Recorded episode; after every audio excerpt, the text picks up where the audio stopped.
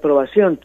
El paquete fiscal no registra incremento de impuestos, solo ajustes al índice inflacionario en el pago de derechos y servicios.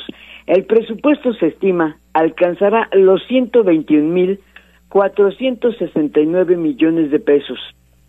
En la presentación se, indicó que las prioridades serán educación, bienestar, seguridad pública, salud, infraestructura y campo. El presupuesto 2024 apenas tiene un crecimiento de 1.9% con relación al de este año. El gobernador del estado, Sergio Salomón Céspedes, y la secretaria de Finanzas, Josefina Morales Guerrero, presentaron cómo será la distribución de estos ingresos. La secretaria, Josefina Morales ustedes la información tanto de los ingresos y de los egresos que están eh, integrando el paquete fiscal que hoy, como marca la norma, estaremos presentando al H Congreso del Estado. Mencionar que lo que acaban ustedes de, presenciar en este video enuncia de manera muy general lo que contiene el paquete, sin dejar de lado que estamos también incluyendo en este paquete fiscal el cumplimiento de la deuda y las obligaciones. Está considerando los recursos que se destinan al tema de Museo Barroco, del CIS, plataforma Audi. Eh, consideramos también en, dentro de, este paquete económico, como ya se enunció, lo que son los conceptos participables a municipios, que como vieron en un rubro de más del 20% del gasto es para los municipios. Este paquete fiscal también considera eh, el tema de los programas sociales para apoyar sectores específicos como son campo, economía, los programas alimentarios, de infraestructura. Un, un aspecto relevante a enunciar de este paquete fiscal es que se le está destinando, y es el rubro de mayor crecimiento, al tema del gasto de capital. El gasto de capital lo que contiene es básicamente el tema de inversión pública. Y bueno, se desglosaron los rubros a atender. Por ejemplo, en materia de infraestructura, como decía la secretaria, la propuesta es atender el programa de conservación de carreteras, el paso, eh, o sea, esa vía que va a construirse a lo largo de la central de Abasto, el Centro de Innovación y Tecnología, la conclusión del edificio del Congreso del Estado, así como Ciudad Universitaria 2. La Secretaría de Finanzas señala que en el paquete fiscal también se considera el pago de deuda. Por su parte, el gobernador del estado, Sergio Salomón Céspedes, dice que se pretende que sea un gasto austero, pero bien aprovechado y sobre todo bien utilizado, parte de lo que dice el Ejecutivo cumpliendo ya el tema de lo que tenemos hoy con el INS Bienestar, el tema magisterial, el apoyo como siempre en infraestructura a municipios, red carretera, el fortalecimiento de la seguridad pública que seguiremos haciéndolo de una forma comedida y por supuesto, amigos y amigas, preparando un cierre que sea muy importante de sexenio, en donde podamos dejar mucha transparencia, mucha claridad, procedimientos y manuales de operación perfectamente bien establecidos que le permita al gobierno que llegue tener una plataforma ¿sí? muy sólida para poder darle seguimiento al plan de desarrollo y bueno, será en esencia un presupuesto con equilibrio financiero, cero deudas, dijo el gobernador Sergio Salomón Céspedes al insistir que será un gasto transparente al cierre de la administración. Pues así es la presentación de este paquete. Ale. Y Pili, me gustaría destacar que siempre los recursos son insuficientes para atender todas las necesidades que se tienen, pero bien lo decía el gobernador, habrá un uso transparente del presupuesto para el siguiente año, 2024. Y lo dejar planchadito, ¿no? Para el que viene, porque, eh, bueno, pues eh, tú sabes que hay él se ha fijado unas metas que tendrán que cumplirse el año que viene, ¿no? Para cerrar, eh, pues, precisamente la administración tan complicada que se tuvo en este sexenio. Sí, sin duda. Y en más información que tiene que ver con los dineros, eh, finalmente se va a dar el pago, este apoyo al salario a más de 84 mil docentes, Pili. Oye, es una cantidad bárbara, ¿no? Fíjate que para cumplir con la promesa presidencial de otorgar a los maestros y al personal de apoyo a la educación un bono que le han llamado apoyo al salario, pues la Secretaría de Educación Pública y la Secretaría de Finanzas anunciaron también el pago de este compromiso que habrá de cubrir a 84.500 personas. Este pago se cubre una parte, la Secretaría de Hacienda para los maestros federales y el gobierno del Estado para los docentes de Puebla. Desde el año pasado se hizo este ofrecimiento por parte del presidente y este año volvió a hacerlo. Para el Estado, el gasto para cubrir a 30.250 maestros representó 300 millones de pesos que se obtuvieron de las arcas de finanzas. Y bueno, pues también de este, de este asunto habló la secretaria de Finanzas, Josefina Morales. Y Los trabajadores beneficiados. Y la secretaria de Educación Pública, Isabel Merlo Talavera trabajadores beneficiados serán el personal docente, el personal de apoyo y asistencia a la educación, los docentes homologados, administrativos homologados, trabajadores de la Universidad Pedagógica Nacional en Puebla, de apoyo y asistencia a la educación y docentes de las UPNs. Es importante aclarar que la medida del bienestar para fortalecimiento al salario tiene el objetivo de homologar la percepción económica de estos trabajadores hasta un máximo de 16 mil pesos mensuales, tope establecido por el titular del Ejecutivo Federal. El pago retroactivo a los trabajadores del Estado tendrá efectos a partir del primero de enero de 2023 al 30 de noviembre de este mismo año. Y bueno, pues como te das cuenta, es un pago pues considerable, va a ser una derrama económica que han de recibir los maestros, tanto federales como del Estado. Y bueno, pues con las economías propias, como decía la secretaria de Finanzas, pues se logró reunir estos 300 millones de pesos para cumplir precisamente con el ofrecimiento presidencial. Tú sabes que desde la semana pasada había una serie de manifestaciones de maestros que, bueno, pues era le hacían este reclamo del pago de este bono y que finalmente ayer comenzó a pagarse, hoy lo hará la Federación. Ese es el reporte. Y bueno, también de esto hablaba pues el propio eh, los líderes, por ejemplo, magisteriales como José Luis González Morales y Alfredo Gómez Palacios de las secciones del Sindicato de Trabajadores de la Educación, pues agradecían este pago. Es un beneficio enorme, toda vez que muchos de ellos su salario era inferior a los 16 mil pesos mensuales. Esto, desde mi punto de vista, es un piso parejo a quienes día a día laboran en torno a la educación, a nuestra sociedad, los que plantan la semilla en los niños de lo que queremos como Puebla en el futuro. Y bueno, te repito, José Luis González de la sección 51 eh, y Alfredo Gómez Palacios de la 23, así como los líderes del CETEP y del CETEPI, pues también agradecieron al gobernador pues esta decisión de cumplir con este pago de este bono. Ese reporte. Muchísimas gracias, Pili. Sin duda, buenas noticias. Todavía el día de ayer hubo protestas, pero bueno, ya el pago comenzará a fluir para lo que resta de los docentes y eso sin duda se traduce en bienestar para estos maestros que llevaban ya días de protesta, ¿no? Sí, sobre todo. Bueno, pues que pues esto un ofrecimiento, ¿te acuerdas que el año pasado? Sí que comenzó a pagarse, pues hubo hubo problemas porque meten apuros a, a, la Secretaría de Finanzas porque pues no tenían considerado ese ese techo, ¿no? Que bueno, ellos tienen la nómina, ayer se explicaba también durante la presentación de, del presupuesto que el gasto educativo gran parte se va a nómina, ¿no? Precisamente porque son muchísimos maestros los que hay que cubrir. Así es, Pili. Muchísimas gracias por la información y regresamos contigo más adelante. Sí, muy buenos días a Pili Bravo. Y hay información de última hora. Está compartiendo en estos momentos la Secretaría de Seguridad Ciudadana de Puebla que minutos antes de las 4 de la mañana de este día en el barrio del Alto, una mujer pues dio luz a una bebé en plena calle. Al lugar acudieron tres elementos de la Policía Municipal Mujeres a bordo de la patrulla BP 242 de la región 2.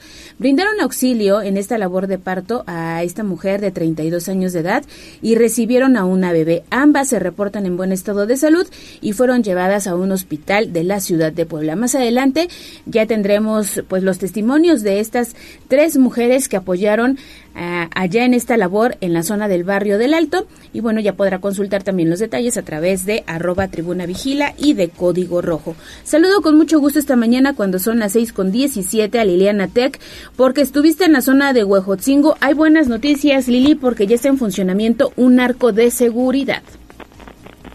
Gracias, Ale. Buenos días. Te saludo con mucho gusto y también al auditorio. Como parte del proyecto Centinela, este miércoles, Sergio Salomón Céspedes Peregrina, gobernador de Puebla, inauguró la rehabilitación y fortalecimiento tecnológico del arco de seguridad y centro de atención a llamadas de emergencia del municipio de Huejotzingo con el objetivo de prevenir delitos y dar respuesta inmediata a actos ilícitos ocurridos en la zona. El mandatario destacó que ambos inmuebles se encontraban en total abandono y dijo que su gobierno no necesita derrumbar obras anteriores para construir otras similares. Su labor, dijo, es analizar lo que se hizo bien en el pasado, mantenerlo y repostar aquello en donde sea necesario mejorar los resultados. Escuchemos. Este día podemos ver materializado el proyecto Centinela, con la rehabilitación y fortalecimiento del arco ubicado en esta zona del estado y del centro de atención a llamadas de emergencia de Huejotzingo. Y me es importante decir que los encontramos totalmente abandonados, sin funcionamiento. Y muchas de las cosas que nosotros hacemos no es innovar, es analizar, es reconocer lo que se hace bien, puntualizar lo que está mal hecho y sobre ese tema reforzar lo que es necesario.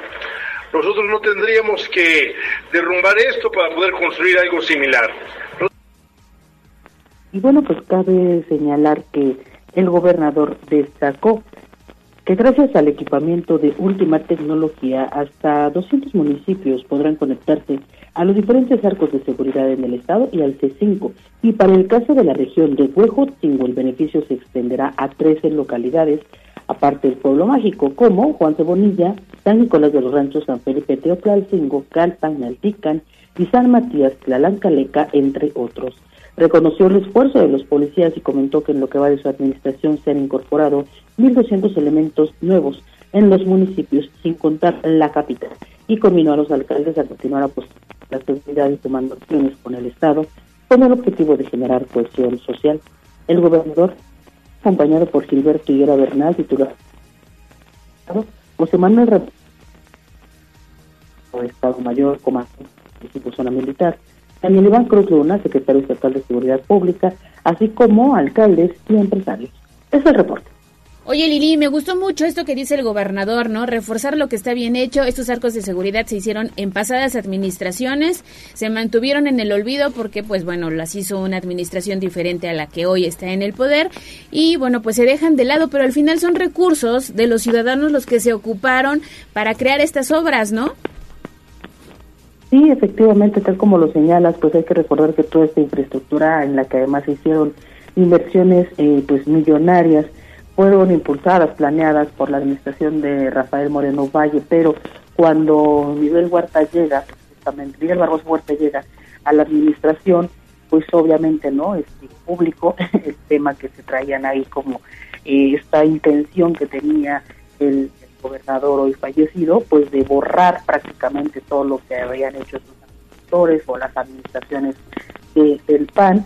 Entonces, bueno, pues en ese sentido, efectivamente se dejaron perder proyectos importantes y bueno, de eso daba cuenta ayer el propio gobernador Sergio Salomón cuando él comentaba que pues, eran recursos parte y que no hay ningún problema en que una administración de continuidad a algo que ha notado que está hecho comentaba, pues nadie está inventando algo, ¿no? Solamente estamos dando eh, pues un paso adelante al, reforzamiento en cuanto a aquello que sí está funcionando y como bien señala sale al final del día pues es dinero de los poblanos que se utilizó en ese momento que ahora se retoma es una buena noticia sin duda, y estaremos viendo seguramente a lo largo de las siguientes semanas la reactivación de otros arcos de seguridad en otras partes del estado. Gracias, Lili. Muy buenos días. Tenemos saludos. Terminación 7169 Oli Sánchez dice, muy buenos días, sale aquí escuchando y pendientes del el programa.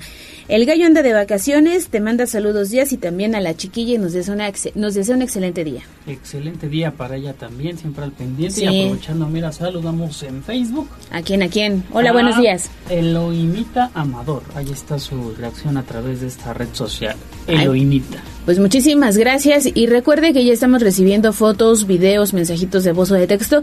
Si andan circulando sobre la autopista México-Puebla, reportaban una volcadura de Finza a la María. Cuéntanos cómo está el tráfico esta mañana. Ya incrementó la carga vehicular, ya retiraron la unidad. Nos puede mandar ahí su mensajito de voz 22 23 90 38 10 o comunicarse al número en cabina con Abraham Merino 22 eh, 242-1312 es el número que usted tiene a su disposición para mandar cualquier reporte. O nos arroban, ¿no, Jazz? A través de arroba Tribuna Vigila. Así es, arroba Tribuna Vigila en Twitter, eh, Facebook. También estamos en Instagram. Aquí estamos al pendiente de todos pues sus reportes para eh, canalizarlos con la dependencia correspondiente. Pues muchísimas gracias. Vamos a la pausa y regresamos. Esto es Tribuna Matutina. Vamos a un corte comercial y regresamos en menos de lo que canta un gallo. Esta es la magnífica, la patrona de la radio.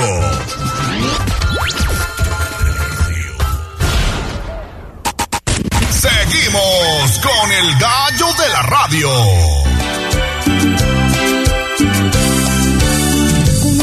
porque quiero hoy.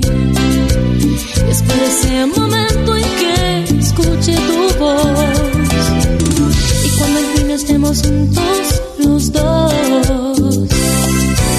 ¿Qué importa que digan tu padre y tu mamá? Aquí solo importa nuestro amor.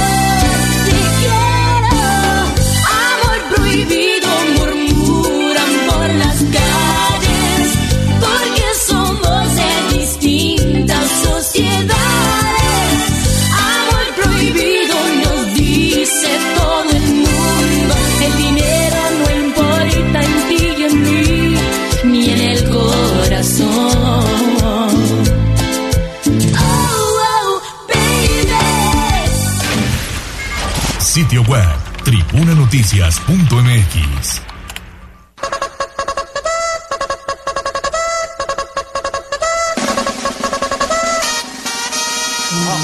Más allá del pueblo y la zona conurbada. ¿Qué pasa en nuestras localidades vecinas? En Tribuna Matutina 6 de la mañana con 26 minutos hacemos enlace de nueva cuenta con Liliana Tecpanecatl porque ya viene la, la fiesta allá en San Andrés Cholula. Se trata de la feria patronal, Lili. Efectivamente, Ale, fíjate que del 29 de noviembre al 2 de diciembre San Andrés Cholula estará de fiesta con la celebración de su tradicional feria patronal, a la que se espera la asistencia de 30 mil visitantes y una derrama económica cercana a los 3.5 millones de pesos. Además de las actividades organizadas por los mayordomos, el ayuntamiento ha preparado un gran programa artístico y cultural para estas fechas. Edmundo Trateo Persino, alcalde del pueblo mágico, explicó que se trata de una feria de gran tradición y cultura que constituye una parte importante de la identidad de los habitantes, por lo que, afirmó, es la oportunidad ideal para que los visitantes conozcan una de las costumbres más arraigadas en el municipio. Escuchemos lo que él comentaba. Pues es una forma también de hacer comunidad, es una forma también de relacionarnos. A los sanandreseños nos identifican mucho las ferias, en este caso la feria patronal, que siempre se celebra el día 30 y que en este caso quiero informarles también que el corte de inicio de esta feria será el día 29, 29 de noviembre a las 7.15 horas TM o 19.15 horas del día 29 de noviembre estaremos haciendo el corte de listón. Además de poder admirar alfombras florales en las principales calles de la ciudad, las noches del 30 de noviembre y el 1 de diciembre se desarrollarán sendos espectáculos de pirotecnia a través de la tradicional quema del castillo a cargo de los sanandreseños dedicados a este oficio. Y también habrá venta de artesanías y de platillos típicos preparados por las cocineras tradicionales de la región. En el marco de las fiestas en honor a San Andrés Apóstol, patrono del pueblo mágico, también habrá presentaciones de reconocidos grupos musicales como Palomo, Yaguarú, Los Rojos, Aarón y su grupo Ilusión, además de que habrá presentaciones de danza, cuentacuentos, funciones de payasos, shows infantiles y presentaciones de artistas locales. Es el reporte. Oye, Lili, ¿y si le invierten al tema de la pirotecnia, eh? Son castillos y no es uno, son varios.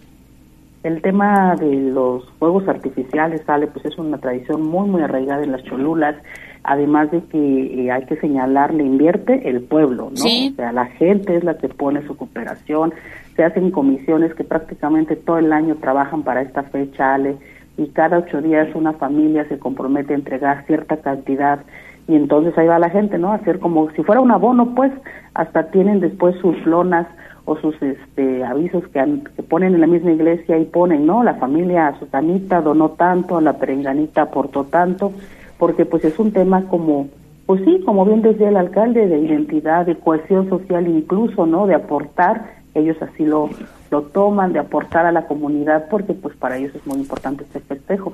Y ni qué decir de las flores, Ale, también ahí además es un tema, en el caso de, de los adornos florales y las alfombras, las que aportan son las señoras.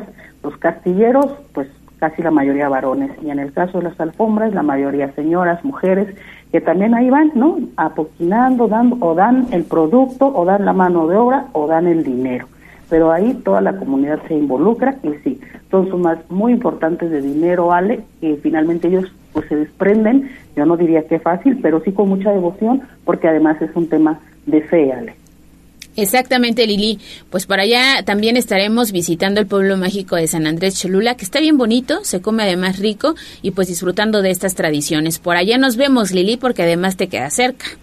Sí, sí, aquí, por aquí los esperamos. Esta, parte, esta vez será todo eh, pues en el Zócalo de San Andrés Cholula frente a la, a la parroquia de, San Andrés Apóstol, ahí es donde se pondrá, digamos, la fiesta, ¿no? La feria. Entonces, la verdad es que, como tú señalas, se encuentra en muy buenas condiciones, hay lugares para estacionarse, está muy bien iluminado, va a ser una bonita fiesta, Ale. Sí, sin duda. Muchísimas gracias, Lili. Bonita mañana, Ale. Vamos ahora con Gisela Telles porque Viene una edición más de Noche de Museos. Mañana muchos ya estarán gozando de unos días de descanso. Hay puente, consejo técnico y bueno, pues qué mejor que disfrutar de lo que tenemos en la ciudad. Adelante, Gis. Buenos días. Así es, Ale, te saludo con mucho gusto, igual que a nuestros amigos del auditorio. Precisamente un total de 35 espacios de seis municipios, Puebla, Jicotepec, San Pedro Cholula, Zacatlán, Tehuacán y Teciutlán, participarán en la última edición del año de Noche de Museos y esto fue lo que anunció Alejandro Cañedo Priesca, titular de la Secretaría de Desarrollo Económico y Turismo del municipio de Puebla. Acompañado de Guadalupe Vargas y Paola Angón, alcaldesas de Jicotepec y San Pedro Cholula respectivamente, el funcionario detalló que esta actividad misma que inició hace 11 años se llevará a cabo el próximo sábado 18 de noviembre de 17 a 22 horas. Indicó que es fundamental trabajar con diversos municipios debido a que las y los visitantes, así como turistas, pues muchas veces buscan conocer la historia de los diferentes puntos y de ahí que continuarán laborando de manera conjunta. Escuchemos. El hecho de que los poblanos de de que haya pasado tantas administraciones, de tantos distintos partidos y grupos políticos y que siga y que el poblano cada noche de museos haga de realidad el sueño de hacer algo distinto a lo cotidiano, de dejar las pantallas, de dejar estar encerrados en su casa, de salir a disfrutar, es un éxito. Ya la noche de museos no tiene papá, no tiene mamá, no tiene dueño. La noche de museos es de los ciudadanos Cañedo Priesca señaló que aunque el proyecto de Noche de Museos comienza, comenzó en la primera gestión del alcalde Eduardo Rivera Pérez, ya no es del gobierno de la ciudad, sino de la zona metropolitana para abonar al turismo y también la economía. De ahí que continuarán reforzando esta iniciativa el reporte. Muchísimas gracias, Gis. Te dejamos seguir chambeando porque además 7.30 el presidente municipal va a llevar a cabo el arranque del operativo Bonfín 2023. Preguntaban muy tempranito que por qué la presencia de policías ahí en la zona de Angelópolis. Bueno, es precisamente por este evento. Que tengas una excelente jornada. Gracias, al excelente día para todos. Vamos a la pausa y regresamos con una entrevista a elementos de la Policía Municipal que auxiliaron a una mujer en una labor de parto ahí en la zona del Alto.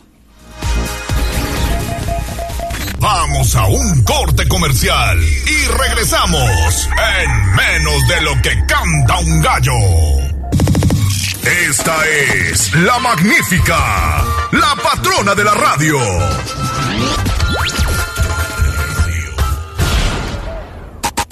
Seguimos con el gallo de la radio. Instagram, Tribuna Noticias. Y esta va todas aquellas que son como una chica que yo conozco. El Corral. La entrevista sin tapujos. En Tribuna Matutina. 6 de la mañana con 37 minutos y en Tribuna Matutina somos portadores de muy buenas noticias. Primero saludo con muchísimo gusto en la línea telefónica a la policía Judith Solís porque esta mañana junto con dos compañeras, ella pertenece a la Secretaría de Seguridad Ciudadana de Puebla, auxiliaron a una mujer en labor de parto en la vía pública y en el barrio del Alto. Pues primero nuestro reconocimiento por esta noble labor y pues de dónde sacan los de- debe uno tener nervios de acero para atender situaciones como estas. ¿Cómo estás, Judith? Muy buenos días. Hola, ¿qué tal? Buenos días. Te lo decía, uno debe tener nervios de acero, ¿no? Para atender este tipo de situaciones, más allá de los problemas de inseguridad, apoyar a una mujer en esta situación, pues debe ser toda una experiencia. No sé si nos puedas compartir tus primeras impresiones. Sí, claro. Eh, minutos antes de las 4 de la mañana de esta madrugada, recibimos una, una llamada de auxilio que solicitaba una mujer embarazada mm, eh, que estaba a punto de dar a luz en el barrio del Alto. De inmediato nos dirigimos al lugar mm, que nos, y nos encontramos efectivamente con una mujer de nombre Jessica, de 32 años de edad, que estaba a punto de dar a luz. Por lo que procedemos a prepararnos, eh, mis dos compañeras y yo, eh, para hacer la- el trabajo de parto de la, de la señora. Oye, Eh, Judith, ¿y estos conocimientos en primeros auxilios este, los adquieren también en la Academia de Policía, no? Sí, claro, gracias a nuestra preparación y a las capacitaciones que recibimos durante nuestra formación, ya como policías activos en materia de primeros auxilios, eh, estamos preparados para tener ese tipo de situaciones. Oye, ¿y ¿qué les dijo Jessica cuando arribaron al lugar? Pues al principio estaba en crisis, pero después nos, nos agradeció por, por el apoyo que, que le brindamos. Oye, ¿les van a hacer madrinas de algo, de la bebé? Sí. ¿De qué vas a ser madrina? Este, pues de lo que quiera la, la señora. ¿Sí? ¿Y cómo se encuentra la bebé? ¿Cuánto pesó? ¿Cuánto midió? Pues hasta ahorita no, no, no tengo conocimiento, pero de salud, eh, como así como la recién nacida y como la mamá, pues se encuentran estables. Oye, ustedes pertenecen al sector 2 por lo que leo aquí en la información que compartió la Secretaría y bueno, pues ¿en qué tiempo atendieron este reporte una vez que se hizo la llamada o bueno, la petición de auxilio? Pues fue al momento, nosotros nos encontrábamos cerca de- del lugar. ¿Tu turno ya terminó? Sí. Oye, pues qué mejor que hacerlo con estas excelentes noticias, ¿no? Sí, claro. ¿Y es la primera vez que atiendes una situación de este tipo? Sí, la verdad sí. Sí, es una, una experiencia muy, muy padre. Pues nuestro reconocimiento para ti, eh, Judith, y para el resto de tus compañeras. Y bueno, pues como siempre también en la Secretaría de Seguridad Ciudadana haciendo una labor importante y en este caso, bueno, pues atendiendo una emergencia. Qué bueno que Jessica y la bebé se encuentran bien y bueno, pues ya nos invitarán o nos compartirán fotografías de la fiesta para saber, bueno, de qué finalmente fuiste madrina. Sí, sí, claro. Te deseamos un excelente día, cuídate mucho y muchísimas gracias, pues por esta labor, nuestro reconocimiento para ti y para el resto de tus compañeras. Sí, muchas gracias. Ahí está, buenas noticias, ¿eh? Y la información, los videos, ya los puede consultar usted también a través de arroba tribuna vigila. ¿Cómo ves, Jazz? Es importante la preparación Sí, que reciben para en la tener este tipo eh, pues de emergencias que deben estar preparados y demás. Y la verdad que bueno que esta historia terminó pues bien. La mamá y el bebé están eh, pues estables, eso es lo, lo mejor de todo. Y también el reconocimiento a Judith y a todos eh, pues los compañeros, eh, sus compañeros que participaron en este auxilio, porque en las imágenes veo pues a varios elementos. La verdad muchas, muchas felicidades, gran reconocimiento. ¿eh? Así es, ahí está la información y les compartiremos también los detalles en redes sociales. Son las 6 de la mañana con 41 minutos. David Becerra, el reportero del casco, tienes información de última hora. Adelante, muy buenos días. Hola Ale, te saludo con muchísimo gusto a todos en cabina y evidentemente a nuestro auditorio. Nos encontramos en eh, la zona de circuito Juan Pablo II y la 24 Sur. Ale, aquí hace unos minutos se realizó el reporte de una persona que yacía sobre la cinta asfáltica, precisamente eh, pues sobre los carriles principales de circuito Juan Pablo II. Esto a tan solo unos mm, pues metros de un famoso centro nocturno que se encuentra por la zona.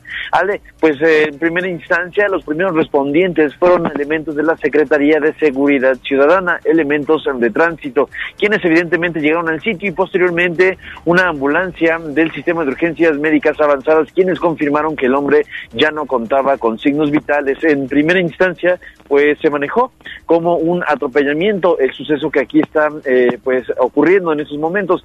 Sin embargo, posteriormente se dio a conocer que esto pudo haber sido ocasionado, es decir, el incidente habría sido de manera intencional, el atropellamiento al hombre de que hasta ahora pues se mantiene como desconocido, por lo que al sitio arribó la unidad de homicidios de la Fiscalía General del Estado para realizar las labores pues pertinentes, las diligencias de recabación de indicios. Y es que después comenzó a recorrer la pues versión de que este sujeto habría estado en el punto lanzando piedras a vehículos, por lo que pues evidentemente uno de los conductores al ser agraviado por este sujeto se regresó, comenzó una riña y posteriormente lo habrían atropellado dejándolo pues ya sin vida tendido sobre los carriles de circuito Juan Pablo II. En el punto pues efectivamente están laborando los peritajes de la fiscalía generando la recabación de indicios como te comentaba y además pues el ampliamiento del acordonamiento se ha generado hace algunos minutos, por lo que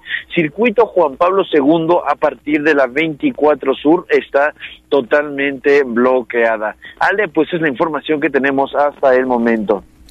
Gracias David por este reporte. Ya estamos compartiendo tus imágenes a través de eh, la voz de los poblanos de este lamentable suceso y todavía se mantiene presencia policíaca, ¿verdad? Así es, está totalmente bloqueado la, la calle, hay un fuerte dispositivo organizado por Secretaría de Seguridad Ciudadana y evidentemente elementos de la Fiscalía son los que están realizando la recabación de indicios, las clásicas diligencias, el, fotografiar la escena, digamos de alguna manera, y para posteriormente saber qué indicios pueden recabar y dar con el responsable de este acto, Ale. Bueno, pues ahí está, están compartiendo las, las imágenes de eh, pues las personas que a esa hora muy tempranito circulaban sobre el circuito Juan Pablo II, pero bueno, ahí tiene el reporte muy completo de David Becerra. Y nos quedamos contigo porque ¿qué sucedió el día de ayer? Hubo intensa movilización policíaca en la zona de la vía Tliscayotl. Finalmente se dijo que fue un pleito entre automovilistas, lo que provocó la presencia de los elementos de la Secretaría de Seguridad Pública Estatal, David. Así es, Ale, veloces e iracundos. La tarde de ayer, 15 de noviembre, en la vía Tixcayotl se observaron varias patrullas generando un cierre vial. Lo anterior debido a una bronca que libraban un par de jóvenes en autos deportivos. Según testigos, los jóvenes venían a alta velocidad desde calles antes. En cierto momento los ánimos se calentaron entre los conductores hasta que chocaron. Posterior a esto, los golpes comenzaron y es que en el sitio se generó caos vial debido al cierre parcial de la vialidad, debido a lo que pues evidentemente Ale los contrincantes no estaban dispuestos a perder esta pelea por lo que ya se habían agarrado y como dicen coloquialmente ya se habían trabado entre ellos a golpes así fue que también pues elementos de la Secretaría de Seguridad Pública llegaron al lugar para evitar que el tráfico continuara siguiendo y que se pudiera desenlazar en otro incidente de mayor gravedad. El saldo eh, Ale fue un eh, auto asegurado y una persona lesionada que fue atendida en el sitio. Es la información que tenemos. Muchísimas gracias, David. Pues ahí está lo que ocurrió el día de ayer en la vía Tliscayotl, que en estos momentos, bueno, están reportando David y te voy a pedir nada más que acudas a levantar algunas imágenes que hay presencia policíaca a la altura del Centro Integral de Servicios. Bueno, más adelante el presidente municipal Eduardo Rivera junto con autoridades estará dando el inicio al arranque del operativo del Buen Fin 2023, pero ya sabes, la gente se empieza a alarmar piensa haber presencia de los elementos de la policía. Bueno, pero se trata de este evento que va a ocurrir en punta de las 7.30 de la mañana. Le vamos a pedir a David que vaya y levante imágenes de lo que está sucediendo en ese punto. Y bueno, muchísimas gracias por sus reportes. Gracias, David Becerra. Ya se fue David Becerra a seguir patrullando las calles de la ciudad. Nos vamos a la pausa, dice Auramones, y regresamos porque todavía tenemos más información con Daniel Jacome, todo lo que sucedió el día de ayer en esta intensa movilización en Huejotzingo por la caída de una avioneta. Vamos a un corte comercial y regresamos en menos de lo que canta un gallo. Esta es la magnífica, la patrona de la radio.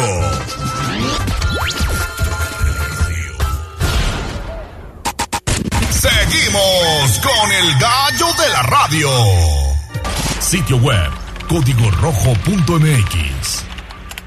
Y basta ya de tu inconsciencia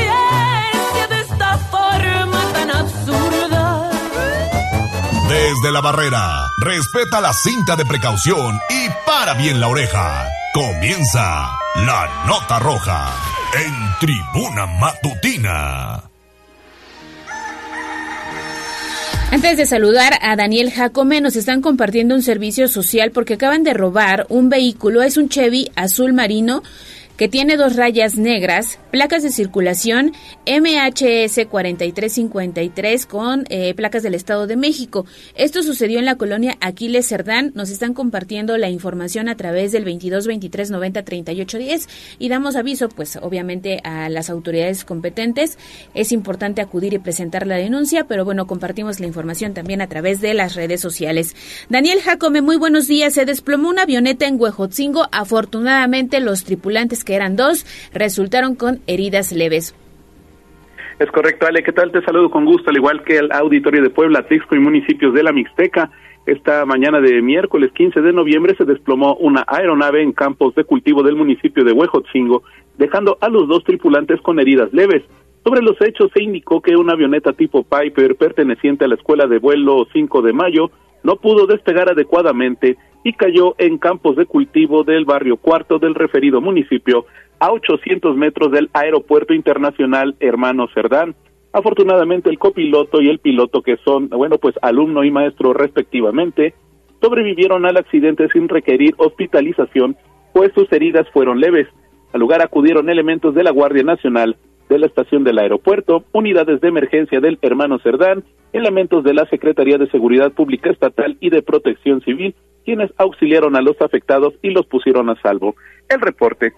Gracias, Dani. Eh, las imágenes de este suceso ocurrido el día de ayer ya también usted las puede checar a través de arroba código rojo.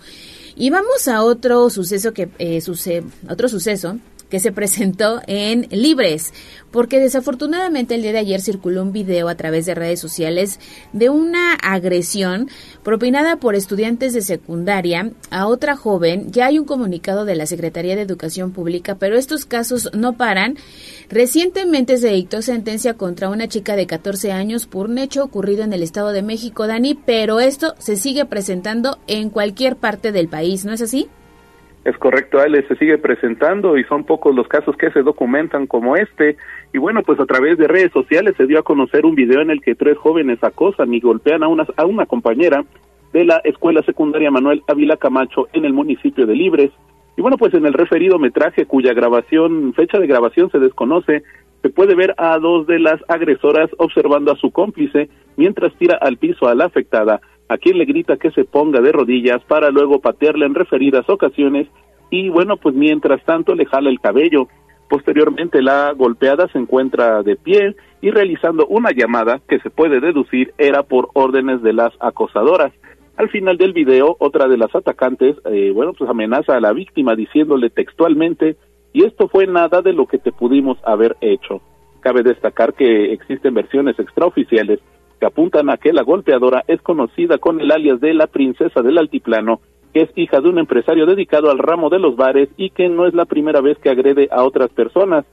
Y bueno, pues hasta el momento se desconoce si los familiares de la afectada ya interpusieron la denuncia correspondiente ante el agente del Ministerio Público. El reporte, Ale. Gracias, Dani. Y se lo decía que la Secretaría de Educación Pública emitió un comunicado donde lamenta estos hechos ocurridos en la Escuela Secundaria General Manuel Ávila Camacho, ubicada en Libres.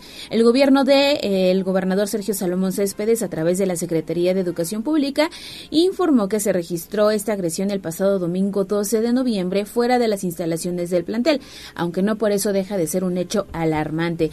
Sin embargo, las acciones permanentes emprendidas por la institución educativa fueron impartir pláticas y conferencias para las y los estudiantes con la finalidad de fomentar la sana convivencia, crear un ambiente de respeto y concientizar los valores. La Administración Estatal, mediante la Secretaría de Educación Pública, trabaja para la transformación educativa y el fortalecimiento de los derechos humanos en la comunidad universitaria y en este caso de la comunidad estudiantil. Fue lo que se dijo en este comunicado. Y bueno, vamos a otro hecho que este es horripilante, de terror, Dani, porque lamentablemente en Tehuacán eh, atacaron sexualmente a una bebé. Correcto, Ale, uno no se explica cómo es que se llegan a, registrar casos como estos, pero siguen sucediendo. Y bueno, pues una bebé de alrededor de un año de edad fue atacada sexualmente en el municipio de Tehuacán, hecho que ya está siendo investigado por las autoridades ministeriales. De acuerdo con los primeros reportes, la menor fue ingresada a la unidad de medicina familiar número 9 del IMSS, situada sobre la calle 31 Poniente de la Junta Auxiliar de Santa María Coapan, por parte de los progenitores debido a los malestares físicos que presentaba. Tras una revisión a la pequeña, los médicos descubrieron huellas de violencia sexual, por lo que dieron parte a las autoridades, tras lo cual personal del sistema DIF del municipio llegó al lugar a fin de resguardar a la bebé mientras es atendida en el referido nosocomio. Asimismo, la Fiscalía General del Estado tomó conocimiento de los lamentables hechos y ya abrió la carpeta de investigación correspondiente a fin de esclarecer el caso y aprender a quién o quienes resulten responsables. El reporte, Ale. Gracias, Dani. Y tenemos mensaje del profesor Manitas, así le decimos en este espacio. Ya es eh, también fan insignia de Tribuna Matutina que nos dice que algo sucedió en Circuito Juan Pablo II y la 24 Sur. Hay muchas patrullas y está cerrada la circulación en ambos sentidos. Es por este hecho que nos reportaba David Becerra Yas Guevara. Así es, las imágenes ya las tenemos a través de redes sociales y sí, eh, pues eh, las imágenes lamentables, las que compartían en redes sociales, eh, pues el tema ahí está. Sí, una persona sin vida lamentablemente, por eso los cierres viales en el circuito Juan Pablo II y 24 Sur. Saludos al profesor, pues que tenga buen camino. Dice que no se pudo acercar, sí, lamentablemente pues ya está acordonada la zona, pero eso es lo que se presenta en este punto de la ciudad. Seguimos contigo, Dani, porque en 30 días se registraron al menos 27 ejecuciones, esto por los recientes ataques directos que se han presentado en diferentes puntos de la ciudad. Adelante con esta recopilación de datos que hiciste. Es correcto, Ale. Durante los últimos 30 días se han registrado al menos 27 ejecuciones por ajustes de cuentas en el estado de Puebla, la mayoría de ellas motivadas por el narcomenudeo y el robo de hidrocarburo. Sobre ello, el titular de la Secretaría de Seguridad Pública Estatal, Daniel Iván Cruz Luna, aseguró que los hechos violentos registrados en municipios como Puebla, Amozoc y Palmar de Bravo han tenido como trasfondo la pelea de las denominadas plazas por parte de grupos delincuenciales se han reportado casos como el del 14 de noviembre, siendo el más reciente, en San Andrés Cholula, en el que un hombre llamado Rafael ultimado en la entrada de un restaurante y más adelante, bueno, pues se dio a conocer que era miembro de un peligroso cártel y que era conocido como el Girafales o el Profe. Eh, asimismo, se registró el hallazgo de un cuerpo sin vida y con huellas de violencia en la Junta de la Resurrección en la ciudad de Puebla el pasado 13 de noviembre y un día antes un hombre fue ultimado a machetazos en Izúcar de Matamoros. El 10 de noviembre fueron hallados dos hombres sin vida en la comunidad de Matlahuacala, cuyos eh, cuerpos presentaban huellas de violencia y estaban embolsados, ello, bueno, pues en el municipio de Zacatlán. El 7 de noviembre, dos mujeres muertas y con heridas de bala fueron localizadas en la comunidad de Xochimilco, perteneciente al municipio de Tecamachalco, hechos que presuntamente están relacionados con el hallazgo de tres hombres dos de ellos padre e hijo, el 6 de noviembre en el municipio de Palmar de Bravo. Cabe destacar que se presume que dichas cinco personas fueron ejecutadas como parte de la lucha por el control del denominado Triángulo Rojo tras la captura de un presunto líder delincuencial conocido como El Malverde, realizada en el estado de Hidalgo el 2 de noviembre. Otro hecho que conmocionó a la ciudadanía fue la ejecución de cuatro hombres el pasado 31 de octubre en el Mercado Morelos, hechos por el que el fiscal Gilberto, Gilberto Higuera Bernal indicó que están relacionados con el control y administración del citado centro de abasto. Por el nivel de crueldad, destacó el caso de cuatro hombres desmembrados, cuyos restos fueron puestos en aproximadamente 10 bolsas de plástico, abandonadas el 23 de octubre en San Salvador, Chachapa, comunidad del municipio de Amozoc.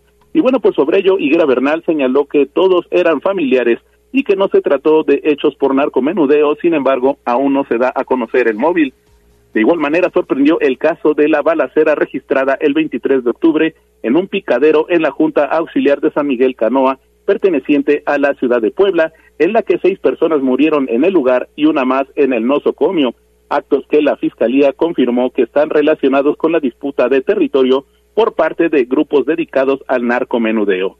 El mismo día fue llevado, fue hallado sin vida un hombre y, bueno, pues quien presentaba heridas de bala en el municipio de Chitla y dos días antes un varón fue ejecutado dentro de su domicilio en San Pedro Cholula. Y finalmente, bueno, pues dentro de los últimos 30 días se registró el homicidio de un varón quien fue atacado con una llave de cruz frente a un bar en la zona de Zabaleta, tras lo cual perdió la vida. En un inicio se manejó que, bueno, pues se trató de una riña como móvil, sin embargo, de manera extraoficial se dio a conocer la relación del occiso y su hermano con el robo de autopartes, versión que se sigue investigando sin descartar otros móviles. Y bueno, pues es así como el recuento da al menos 27 personas ejecutadas en menos de 30 días el reporte, Ale. Muchísimas gracias, Dani. Toda la información también a través del micrositio Código Rojo. Usted ingresa al portal de casa, le da clic a la sección de Código Rojo y lo manda a toda la información de Daniel Jacome y David Becerra. Excelente mañana y nos vemos más tardecito por acá, Dani. Claro que sí, Ale, estaremos por allá para la morgue. Porque ya tus fans están preguntando que hoy es día de la morgue, que si vas a estar por acá. Sí, alrededor de 8.15, 8.30 estará Daniel Jacome con nosotros para hablar precisamente de la morgue. Vamos a la pausa y regresamos. Esto es Tribuna Matutina. Vamos a un corte comercial y regresamos en menos de lo que canta un gallo. Esta es la magnífica, la patrona de la radio.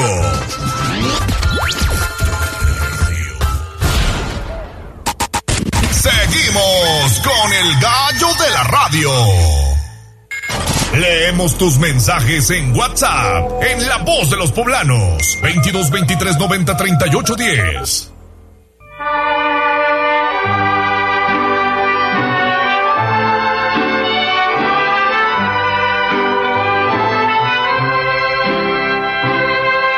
La fresca y perfumada mañanita de tu santo, recibe mi bien amada la dulzura de mi canto.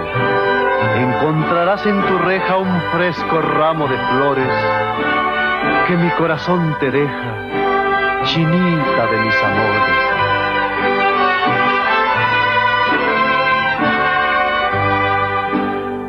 Estas son las mañanitas. Una felicitación muy especial a todos los que hoy están celebrando cumpleaños y santo y recuerde que en este espacio también obsequiamos un pastel cortesía de Pastelería 520 que tiene los mejores pasteles de Puebla. Usted puede visitarlos en sus diferentes sucursales, Boulevard Atlixco, San Manuel, La Recta Cholula y recientemente Cuautlancingo.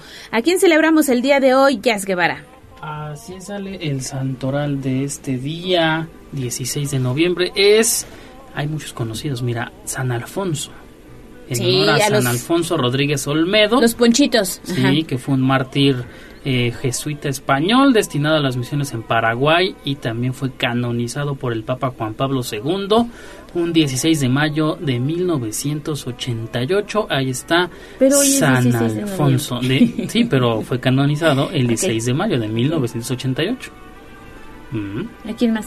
Eh, no, es el santoral de este día, de este... ¿No que eran muchos conocidos? este Pues sí, muchos conocidos. Ah, yo pensé que eran muchos nombres los No. que íbamos a celebrar el día de hoy con un santo. No, muchos conocemos al menos algún A un Alfonso. Alfonso, sí, pues un abrazo, una felicitación por parte de todo el equipo que hace posible Tribuna Matutina. Oye, quiero mandar un saludo muy especial a nuestra compañera Mariloli Pellón porque estoy leyendo que es el Día Internacional del Flamenco. No es este. Yo creo que es la. No sé cómo decirlo. No sé, ¿qué quieres decir? Dilo. La, la máxima representante poblana del flamenco. Sí, ya subió una, una fotografía y ahora entiendo por qué.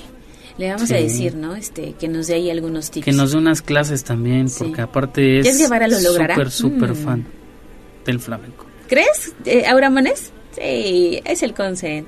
Sí, es carita de arroz. ¿Ves? Ya te lo ganaste. Ya así te dicen así. conocen todos. Carita de arroz. Pues una felicitación muy especial y ya lo sabe si usted quiere uno de estos deliciosos pasteles de 520.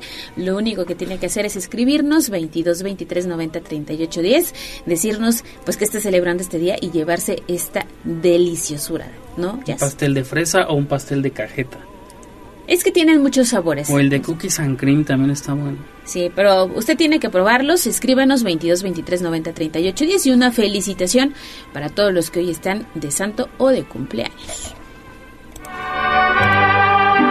Ahora sí, señor sereno, le agradezco su favor.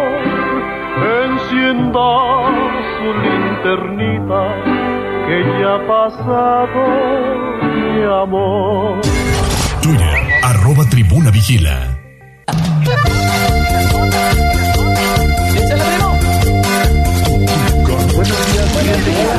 Esta es la voz de los poblanos. En Tribuna Matutina también te escuchamos.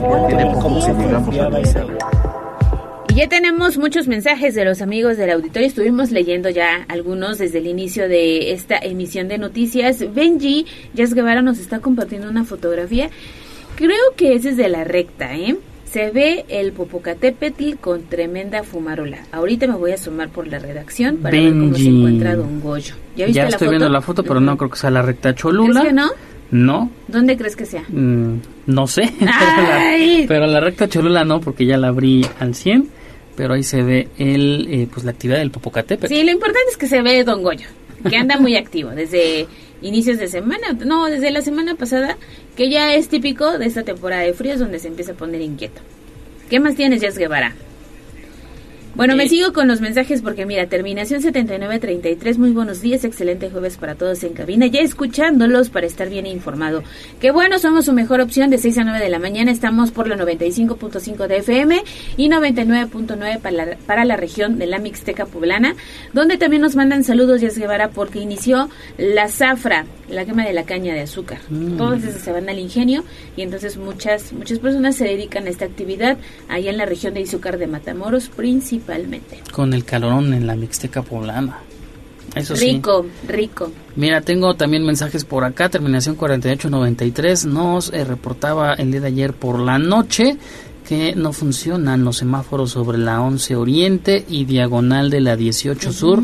Ya lo reportamos eh, con la Secretaría de Infraestructura y Movilidad Municipal para su atención, que siempre también están al pendiente de nuestros reportes. También eh, Gipsy nos comparte, dice muy buenos días para todos, que tengan excelente jornada.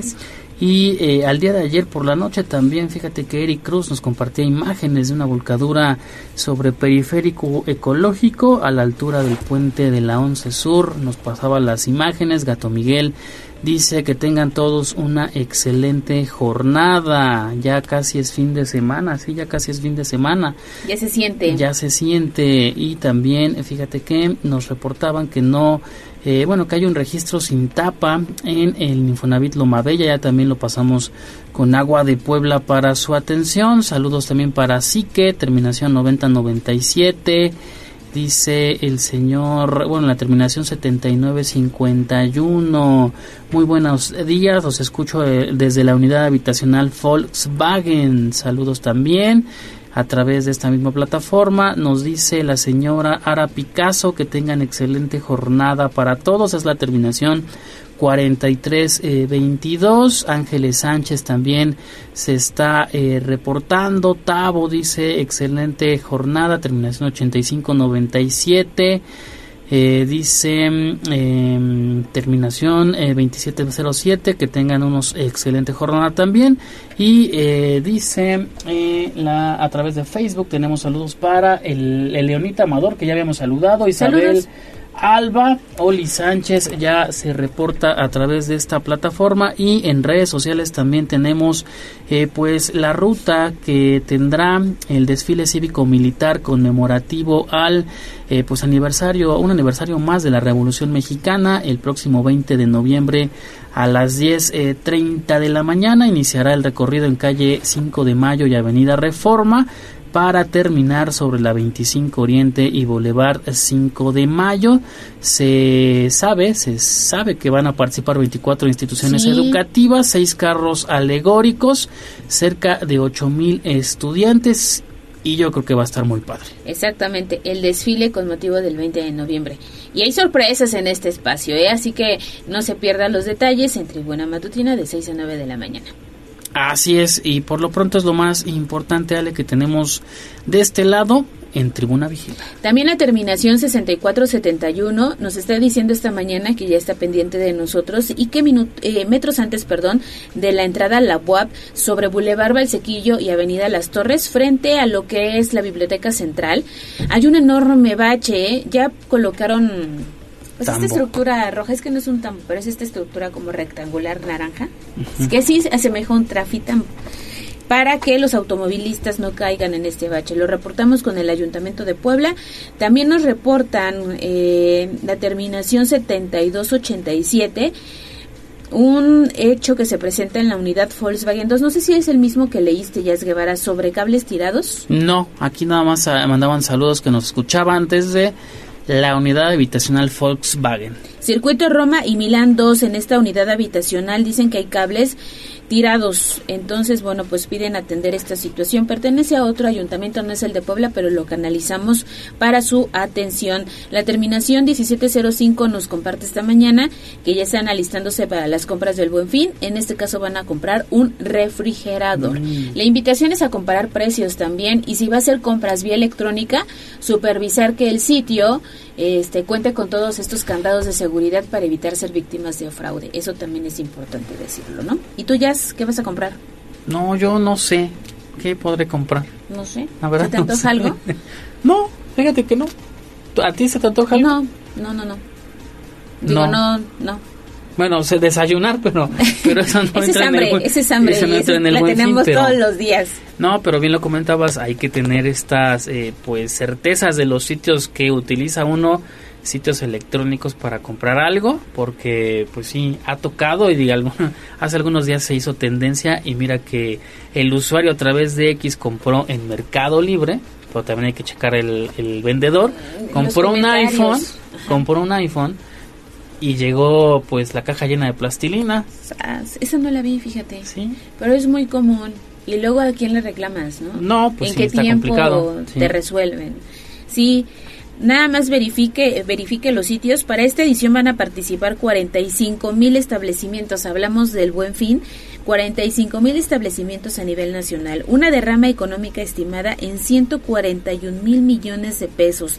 Los consejos para, bueno, eh, hacer compras seguras pues son comparar los precios, establecer un presupuesto, si va a realizar compras electrónicas, bueno, asegurarse que sean sitios verificados, consultar garantías y políticas de devolución, que eso también es importante. Así que todos los detalles a través de arroba noticias tribuna. Con esta información, no, no, no, no, no, espéreme tantito porque tenemos el mensaje del señor Daniel que todos los días nos escucha desde la zona de Santa Cruz Buenavista y esto es lo que dice a la voz de los poblanos. Ay, días, perdón, perdón, Ale, eh, ya hacia todo el equipo de Tribuna, acá como siempre escuchándolos. Y el gallo, se extraña, ¿qué pasó con ese gallo?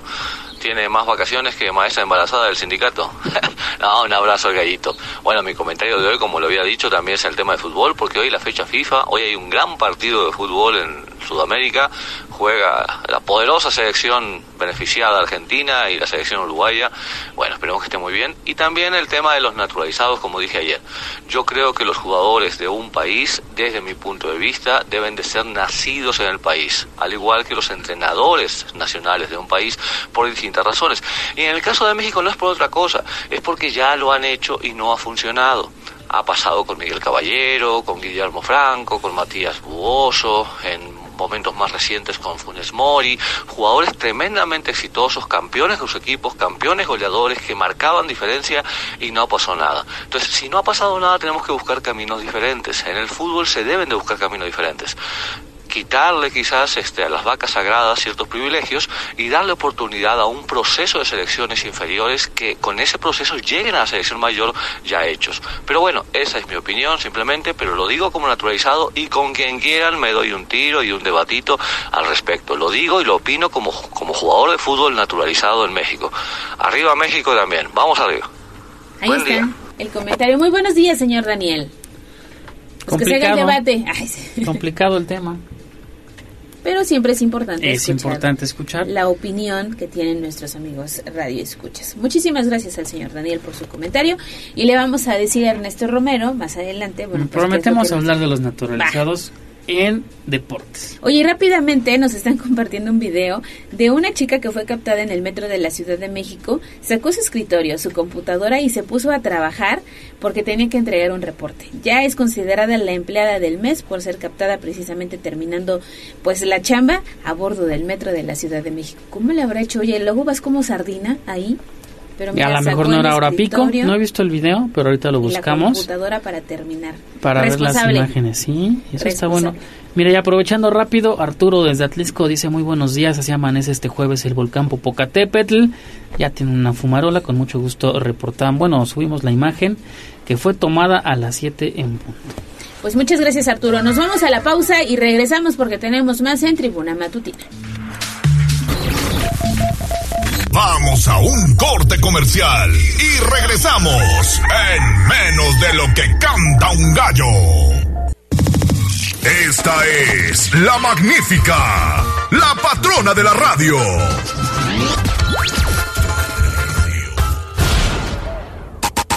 Seguimos con el gallo de la radio.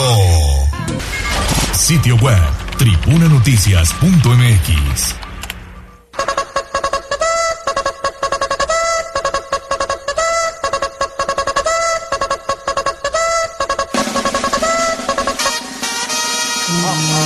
Más allá del pueblo y la zona conurbada. ¿Qué pasa en nuestras localidades vecinas? En Tribuna Matutina. 6 de la... No, 6 de la mañana. 7 de la mañana. ¿Pero vieron con qué seguridad lo dije? 7 de la mañana con 23 minutos. Vamos a hacer nuestro enlace a los municipios. Te saludo con mucho gusto. Jocelyn Meneses, ¿qué tenemos en la región de Atlixco? Muy buenos días.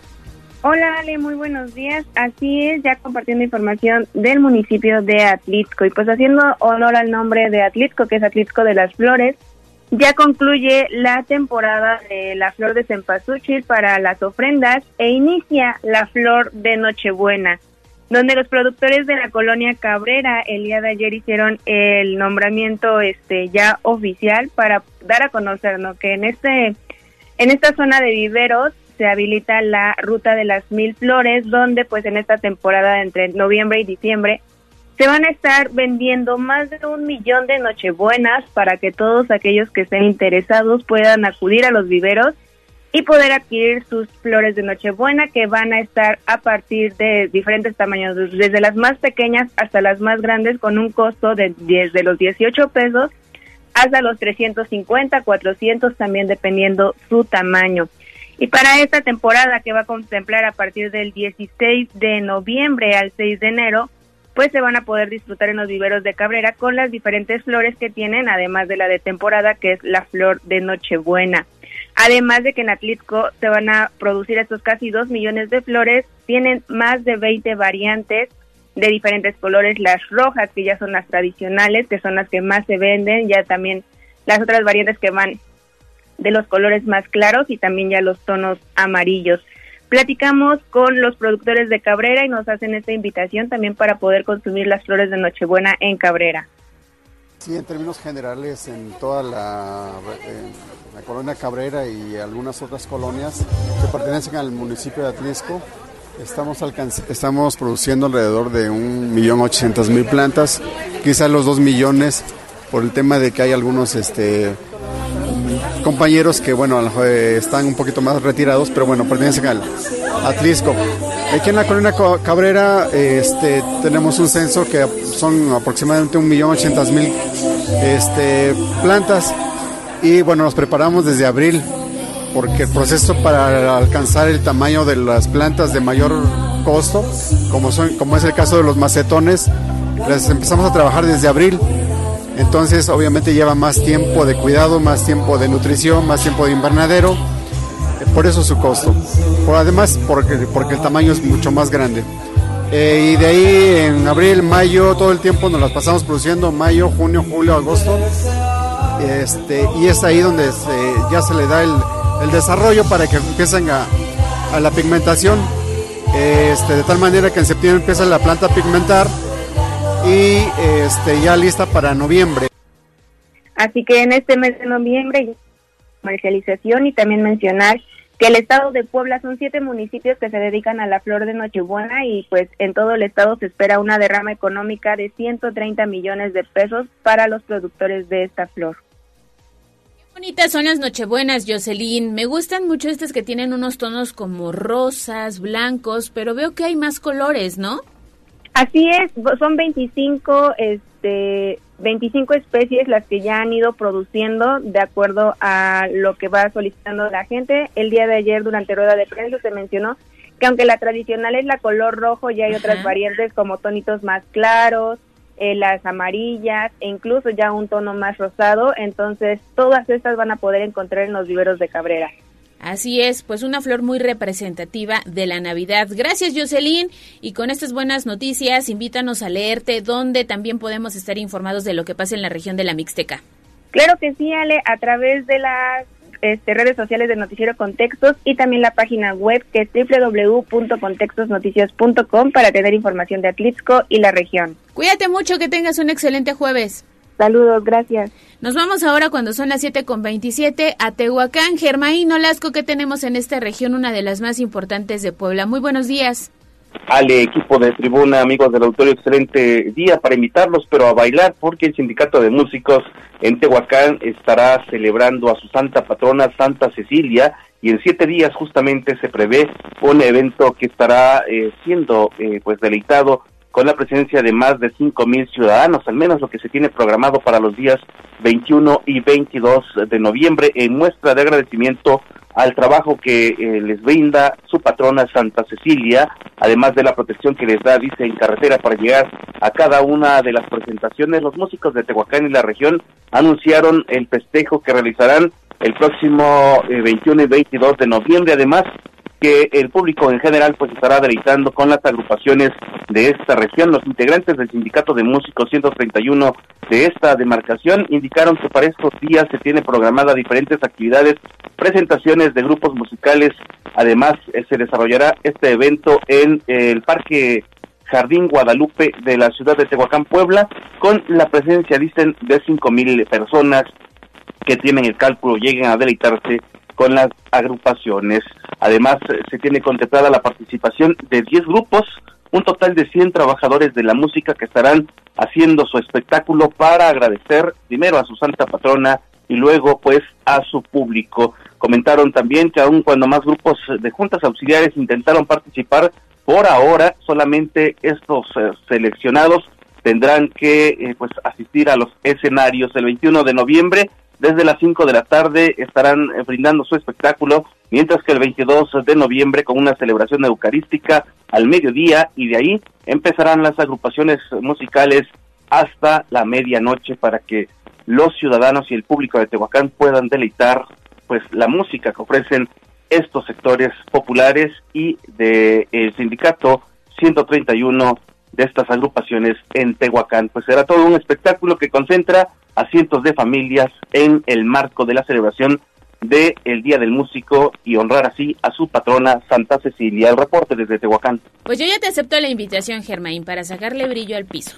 Este, cumbia, sonora, banda o qué es lo que más te sale Pues bailar. unas cumbias, ¿no? Estaremos este, practicando porque este, a veces tenemos dos pies izquierdos, pero bueno, no va a ser motivo para no intentarlo. Eso me parece muy bien. Gracias, Germain. Como siempre, buenas noticias de lo que va a ocurrir en Tehuacán la próxima semana. Pues que tengas un excelente jueves y mañana nos enlazamos para cerrar bien esta semanita de noviembre, porque además ya se avecina un puente largo, ¿no?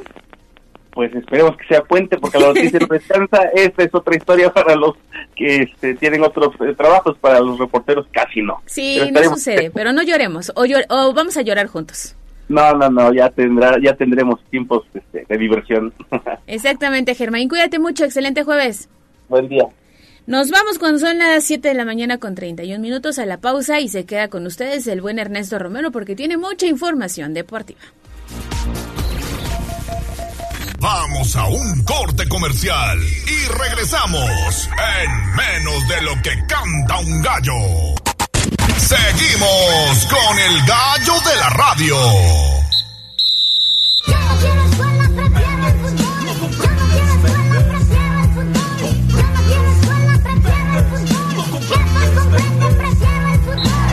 Fútbol, béisbol, box, lucha libre, automovilismo y todo el mundo del deporte con Ernesto Romero, Mario Montero y José Luis Sánchez Solá, el Chelis. Béisbol. En Tribuna Deportes, Selección Mexicana.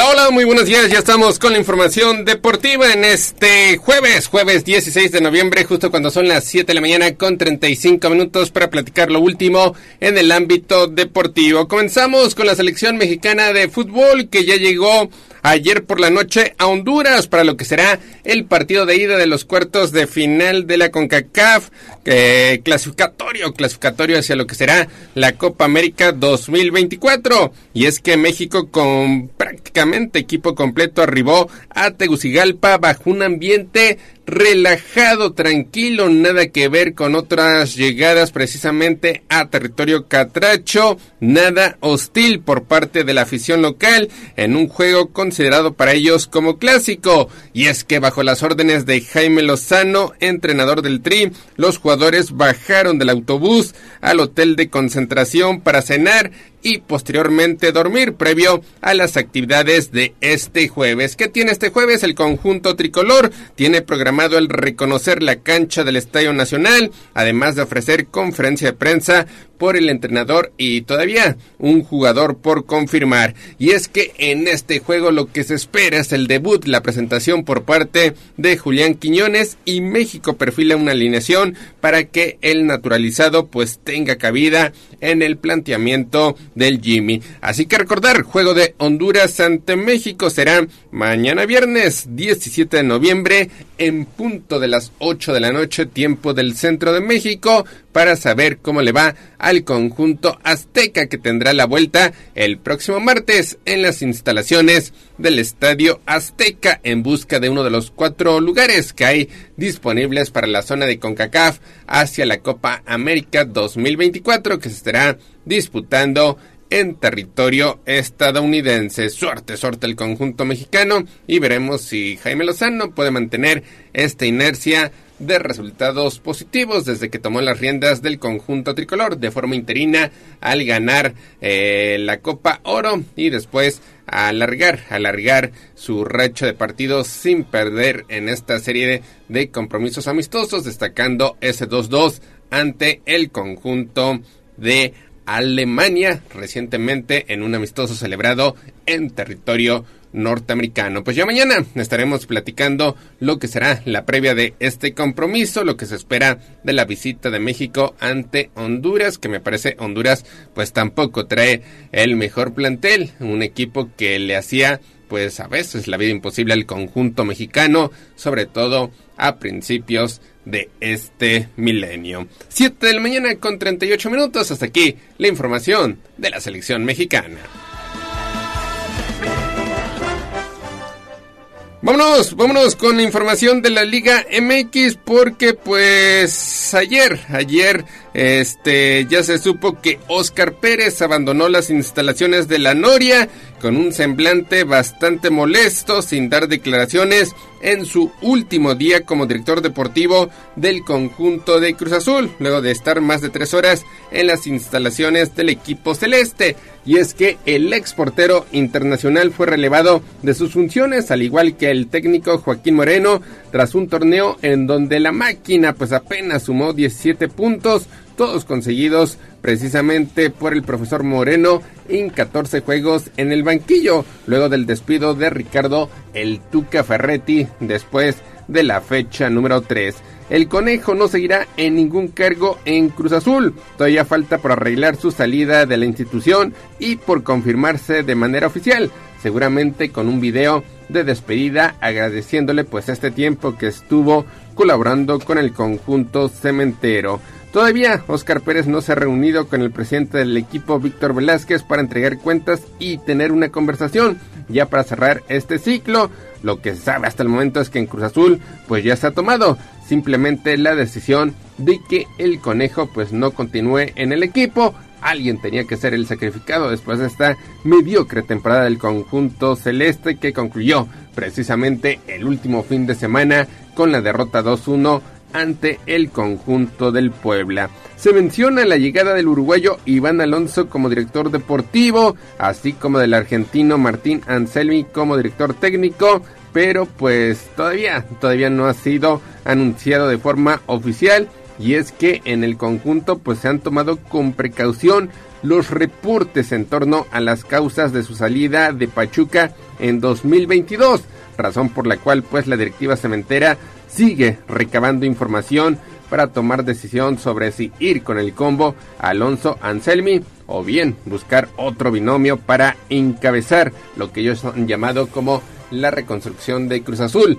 hacia el 2024. Así que día clave en el conjunto cementero. Hoy podría haber ya noticias de forma oficial de cara a lo que será el próximo torneo porque pues un equipo como el Cruz Azul no puede darse el lujo estar ocupando los últimos lugares y sobre todo de ser el único, el único equipo importante, popular, eh, grande que no esté presente en la fiesta del fútbol mexicano.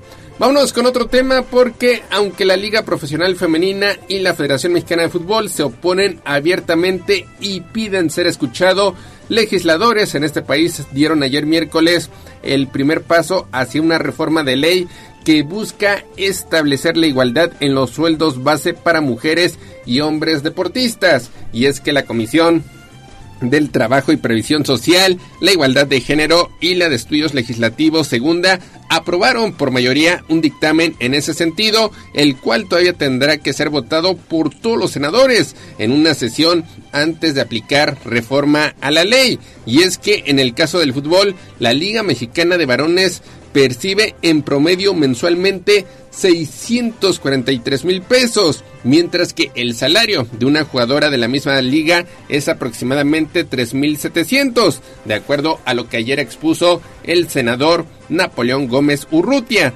Antes de la votación, la presidenta de la Liga MX Femenil, Mariana Gutiérrez, envió una carta al Senado de la República en donde reconoce que es necesario recortar la brecha salarial, pero advierte que hacerlo en los términos planteados pondría en riesgo su continuidad. Y es que Gutiérrez explicó en su misiva que la aplicación de la ley representaría un aumento del 43% de los costos operativos de la Liga de Mujeres. Y es que con este aumento la Liga MX se volvería pues inviable y acabaría con el sueño de jugar al fútbol de millones de mujeres en nuestro país. La cancelación de la Liga MX femenil simplemente sería una tragedia de un costo irrecuperable, fue lo que señaló la presidenta del circuito rosa. Y es que la Liga Profesional de Mujeres hay que recordar que nació en nuestro país en 2017 y aunque en sus inicios los salarios de las jugadoras eran todavía más bajos, se han ido acrecentando paulatinamente. Y es que de acuerdo con mediaciones de la Liga MX, el aumento a través del tiempo ha sido de 1.300%. Actualmente, de acuerdo a lo que expusieron, el sueldo promedio de las mujeres es de 35 mil pesos mensuales y en el segundo artículo del dictamen se estipula que distintos organismos de gobierno tendrían 180 días para establecer y publicar la nueva política salarial y establecer un salario base.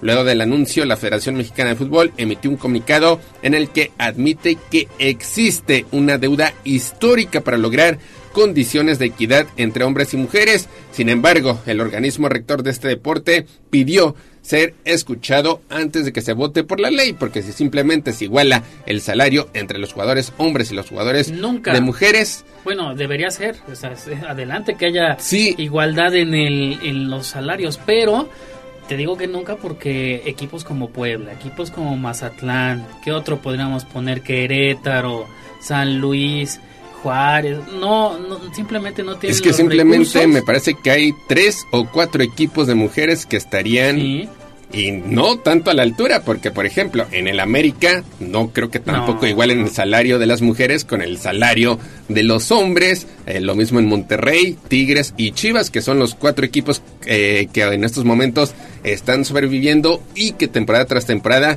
pues invierten, invierten para tener equipos competitivos. Quita esos cuatro equipos, el resto de la liga MX femenil o sus dueños simplemente dirían, saben que no voy a poder con el paquete, mejor me enfoco solamente en el equipo varonil. Y pues ya, muchísimas gracias a mis clubes femeniles.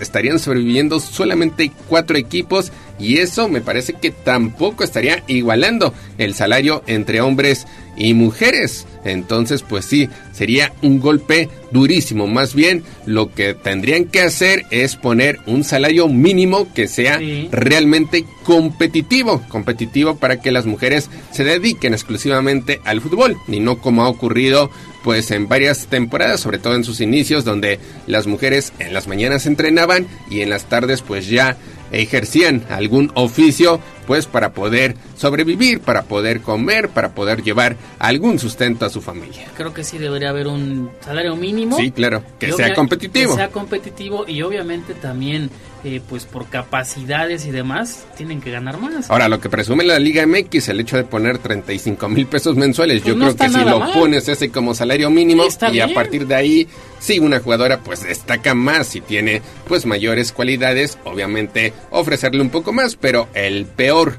salario en un equipo femenil, yo creo que 35 mil Yo pesos. no lo veo nada mal, ¿eh? porque Sí. ya cualquier eh, trabajador con salario mínimo, pues no lo Sí. gana. Ahora, la parte directiva tendría que hacer un esfuerzo importante para recuperar eso a través de taquilla, porque pues sí, hay que dejar en claro que las entradas siguen siendo bastante pobres. Ahorita va a explotar que se está jugando la liguilla y seguramente en la final los dos conjuntos finalistas pues van a tener escenario lleno, escenarios enormes porque pues son eh, el caso del Estadio Azteca con el América, el caso del Estadio de los Rayados, del Estadio Universitario, del Estadio de las Chivas, pues son escenarios que con una capacidad bastante importante van a tener lleno, entonces pues van otra vez a presumir, pero pues las 17 jornadas anteriores no se dieron cuenta de cuál fue la entrada promedio. No nos vayamos lejos, simplemente hay que observar los partidos del Puebla femenil con un costo pues digamos aceptable, 50 pesos y nunca llegan a meter más de 5 mil personas quitando ese duelo de Puebla América. Y el horario también, y bueno, que es buen No, el horario, pues es el domingo a ideal. las 12, ¿no? Es el horario que piden a gritos Sí. para el equipo varonil, aunque pues ya es muy complicado, sobre todo por las condiciones climatológicas que actualmente tenemos, que el Puebla aguante, aguante jugar a las dos. Si no, pregúntenle a Pumas y a Toluca, que pues prácticamente se vuelve un calvario para ellos estar jugando al mediodía con las condiciones climatológicas, la contaminación y todo, todo lo que ha cambiado recientemente. Pues ojalá no sea el inicio del fin de la liga femenil porque era un proyecto que Sí. prometía. Y es que me parece que esto es más populista. Sí. Se vienen, se vienen elecciones, entonces los actuales legisladores quieren presumir el hecho de eh, pues tener igualdad en salario de hombres y mujeres, pero me parece que pues no, no va así, sobre todo por lo que actualmente están ganando los hombres y lo están ganando porque realmente pues sí están generando esos ingresos en cuanto a ventas, en cuanto a asistencia y pues lo platicamos ayer, la Liga MX reporta números verdes tanto que le está ofreciendo a todos los equipos dinero, dinero para invertir en cuanto a mejoras a sus recintos. Pues ya estaremos al pendiente, pero es un tema complicado y obviamente las que van a salir perdiendo pues son miles, miles de jugadoras eh, que tienen capacidad. Pues estaremos, estaremos al pendiente, todavía resta, resta que se eh, quede a conocer su postura en la liga femenil ya de manera presencial. Ojalá, ojalá y le abran las puertas allá en el recinto donde están tanto diputados como senadores. 7 de la mañana con 48 minutos, vamos al corte comercial, regresamos con más en Tribuna Matutina.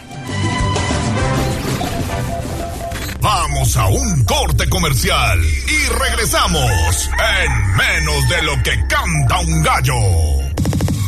Esta es la magnífica, la patrona de la radio.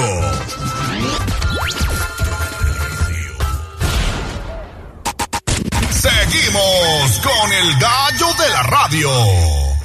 Liga MX.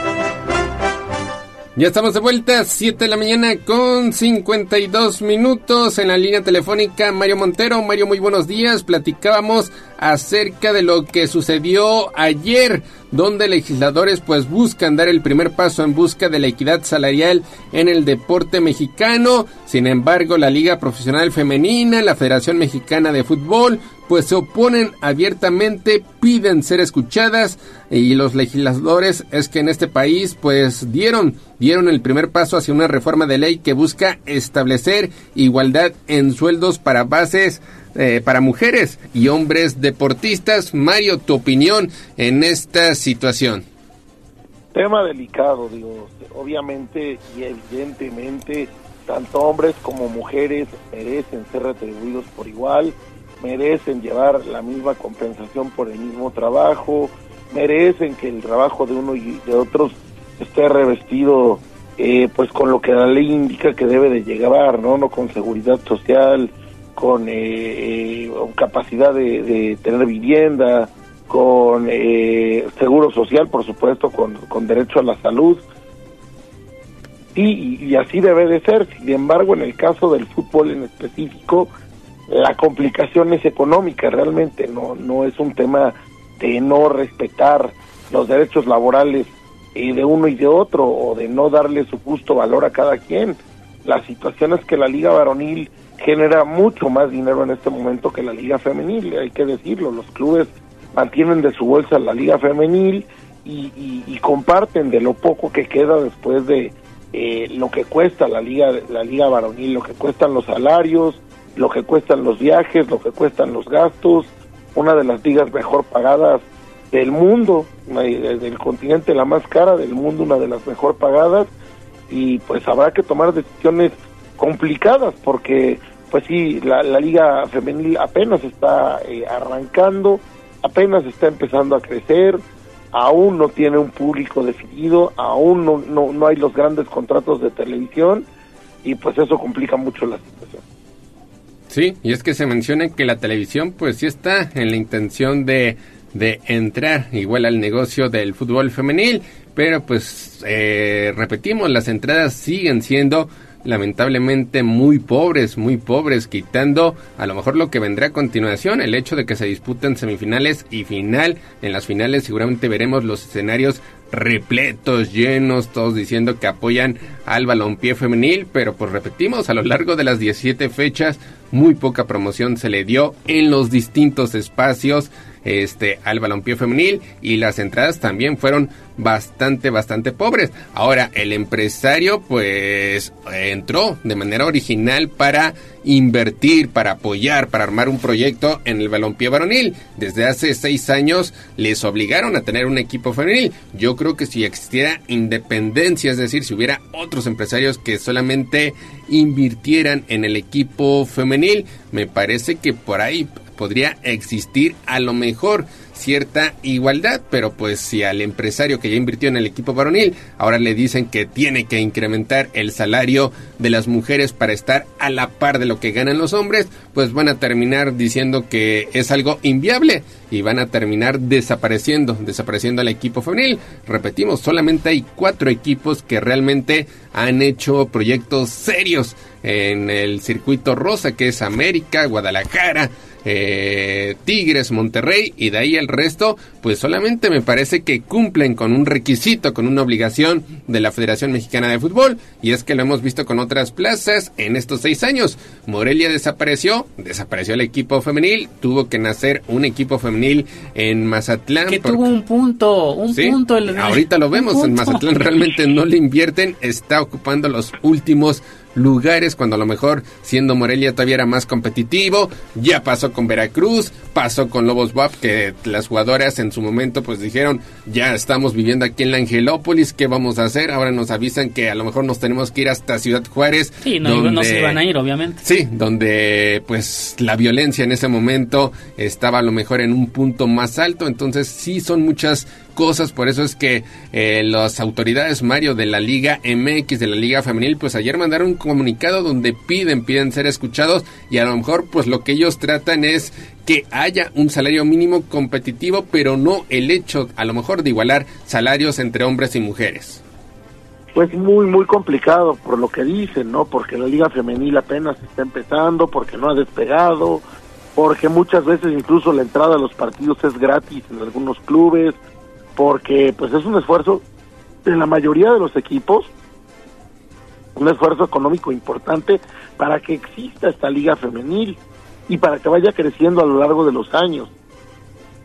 Y ahorita homologan salarios, pues no hay de dónde sacarlos, esa es la realidad, los partidos de la liga femenil apenas están empezando a tener gente, hay muchos se quedaron cerrados o vacíos, eh, hay pocos equipos que le invierten realmente a sus equipos, el caso de Tigres, el caso de Monterrey, el caso de América, el caso de Chivas y párale de contar, los demás pues cumplen con el requisito teniendo lo que haya y pues y en, hasta en el fútbol varonil ahorita hay problemas de pagos, ahorita hay problemas de que hay que bajar la, el tope salarial, ahorita hay problemas de que eh, hay equipos que de plano cuentan con situaciones económicas difíciles, pues sí, no, no hay manera, definitivamente no hay forma. Sí, y hay que recordar, por ejemplo, partidos en campaña regular. El América no jugó siempre en el Estadio Azteca. Muchas veces jugaba en las instalaciones de Cuapa, Cruz Azul jugaba en las instalaciones de la Noria, Pumas en las instalaciones de la Cantera, Chivas igual en las instalaciones de Verde Valle, por mencionar o citar solamente algunos ejemplos. Ya cuando vienen partidos importantes o partidos decisivos, realmente pasan a los escenarios, a los escenarios importantes. Rayadas a veces jugaba en el barrial, entonces pues no, no siempre utilizaban los escenarios de primer nivel, pero veremos, veremos en qué termina esta situación y pues es algo que va a seguirse debatiendo en los próximos días. 7 de la mañana con 58 minutos. Hasta aquí la información de la Liga MX. Vámonos con el fútbol internacional porque pues continúan, continúan las eliminatorias hacia la Copa del Mundo 2026. Se retoma la actividad en Sudamérica. Argentina que está invicto precisamente en esta clasificatoria estará recibiendo en la bombonera a Uruguay en una nueva edición del añejo clásico del Río de la Plata. Mario en el partido más importante de la quinta fecha del clasificatorio y es que el partido de selecciones más disputado en la historia de fútbol, que según registros de la FIFA se jugó 212 veces desde que los vecinos de Plata se enfrentaron por primera ocasión en mayo de 1901. En esta ocasión encuentra a los campeones del mundo líderes con puntaje casi perfecto y a la celeste segunda con siete unidades. Así que pues Uruguay buscará, buscará quitarle el invicto al conjunto de Argentina en el duelo más atractivo, Mario. Sí, esta eliminatoria sudamericana larga, complicada, pero partidos de muy alto nivel porque son selecciones muy buenas.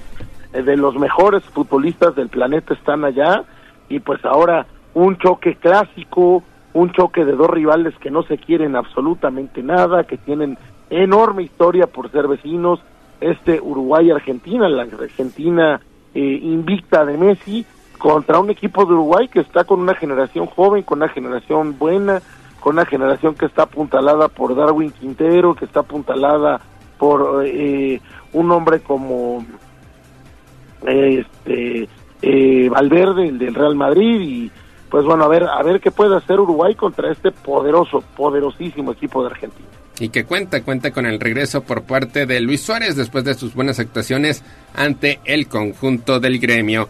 Otro partido importante en Barranquilla, Colombia ante Brasil. Brasil que pues viene, viene de perder precisamente ante Uruguay, de empatar como local contra Venezuela, se ha rezagado hasta el tercer puesto y ahora tiene una visita complicada ante Colombia que solamente está un punto detrás de los cariocas.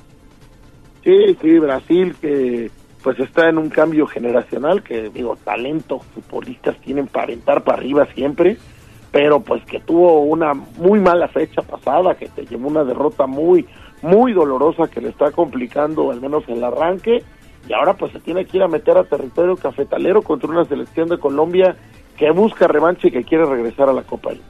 Otros partidos, Bolivia ante Perú, Venezuela contra Ecuador y Chile recibiendo a Paraguay. En Europa, en Europa también hay eliminatorias hacia la Eurocopa, ya prácticamente para conocer a los últimos clasificados. Hoy, uno de los duelos más importantes, España se estará midiendo a Chipre con Rodri al timón y el objetivo de acabar primera de su grupo de clasificación hacia la Eurocopa Mario 2024.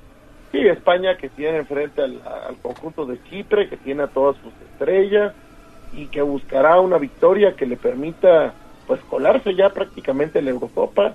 Creo que España no tendrá ningún problema y por supuesto que estará en el certamen continental. Ayer Israel y Suiza igualaron 1-1 en partido eh, pendiente, en partido aplazado después del conflicto entre Israel y Palestina, mientras que Bélgica terminó batiendo a Serbia por la mínima diferencia.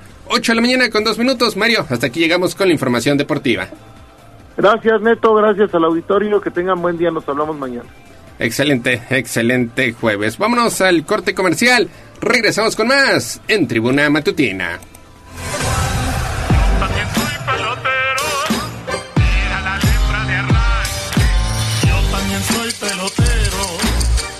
Ganó el tiempo. Hasta aquí, Deportes. Pero recuerden que todos los días tenemos una cita en Tribuna Matutina. Continuamos con El Gallo y la voz de los poblanos. Somos la magnífica y estamos en Puebla, en el 95.5 FM. Atlixco de las Flores, 99.9 FM. Y en Zacatlán de las Manzanas, 88.3 FM. La magnífica, la patrona de la radio. Seguimos con el gallo de la radio. Sitio web tribunanoticias.mx. Tribuna Matutina, en resumen con la voz de los poblanos. El gobernador Sergio Salomón Céspedes Peregrina presentó el paquete económico 2024, Educación, Seguridad y Bienestar, los rubros principales de la administración estatal. Sigue en revisión el taller de pólvora que estalló en Chutetelco. Cuatro personas lamentablemente perdieron la vida. En funciones el arco de seguridad y el centro de atención a llamadas de emergencia en Huejotzingo. Además, habrá buen fin de empresas cooperativas a partir de este 17 y hasta el próximo 19 de noviembre. Sube el costo de las casetas. Te decimos cuál será la tarifa en la México-Puebla, que por cierto ya superó la barrera de los 200 pesos. Prepárate para una edición más de Noche de Museos. En esta ocasión van a participar 35 recintos. En 30 días se registran al menos 27 ejecuciones por ajuste de cuentas en Puebla. Los detalles a través de Código Rojo. En información internacional, el Congreso español reeligió a Pedro Sánchez como presidente del gobierno de aquella nación, esto por tercera vez. ¿Y qué pasa en México? Bueno, pues de acuerdo con autoridades, el regreso a clases en Acapulco y Coyuca de Benítez será gradual y por etapas, esto tras la devastación provocada por el huracán Otis. Tenemos todos los detalles a través de arroba noticias tribuna.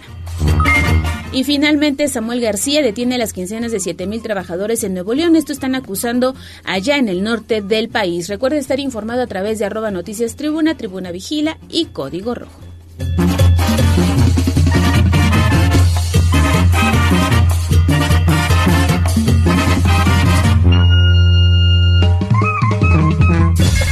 Twitter, arroba tribuna vigila.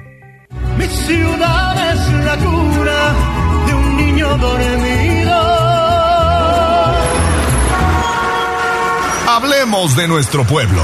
El reporte de la capital poblana. En Tribuna Matutina.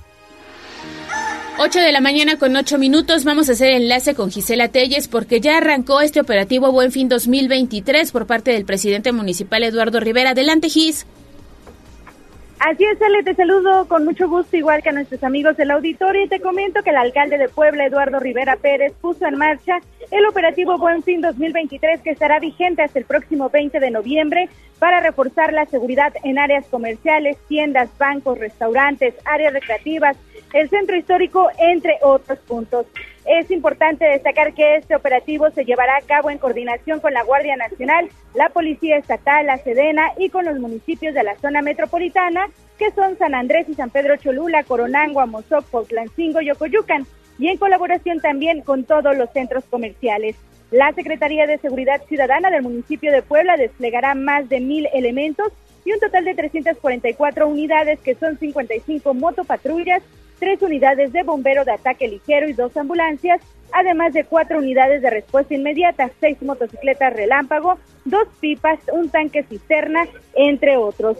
Y es importante destacar que estará habilitado el número de emergencia 911 y la aplicación Alerta Contigo para atender las emergencias y también para solicitar el servicio de acompañamiento bancario. Ale, recordar que este buen fin se hacen pues demasiados movimientos bancarios y es importante solicitar este tipo de apoyo para evitar principalmente asaltos. Además, después del buen fin empieza la temporada Guadalupe Reyes.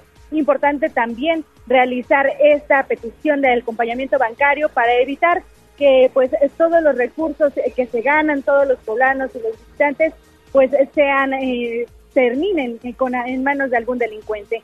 Y por ello, pues estará habilitado este número de emergencia 911, así como la, aplicación Alerta Contigo. El reporte. Gracias Gisela Telles por esta información. Ahí lo tiene muy tempranito la gente que nos escucha preguntaba qué sucede en inmediaciones de Angelópolis. Bueno, se debe al arranque del operativo Buen Fin, que las ventas transcurran en orden en paz y tendremos los detalles a través de arroba noticias tribuna. Tiempo de escuchar la bolsa de empleo. Twitter, arroba tribuna vigila. A mover las manos, que del cielo no caen los billetes.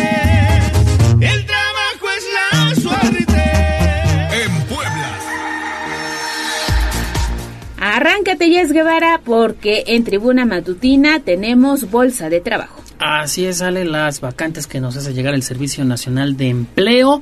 Aquí hay bastantes y varias, eh, bueno, muy importantes. Mira, una de ellas es supervisor electoral con escolaridad mínima de secundaria, experiencia de por lo menos seis meses. La zona de trabajo es en Teciutlán. Las tareas a realizar son eh, visitar a los ciudadanos para convencerles de que participen como funcionarios de casilla.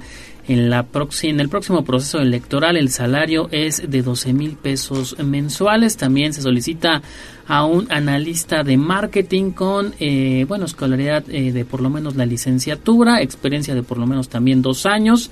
La zona de trabajo es en Puebla. La descripción del puesto es analizar la información necesaria para ayudar a, a la empresa a tomar mejores decisiones. El salario es de 10 mil pesos al mes.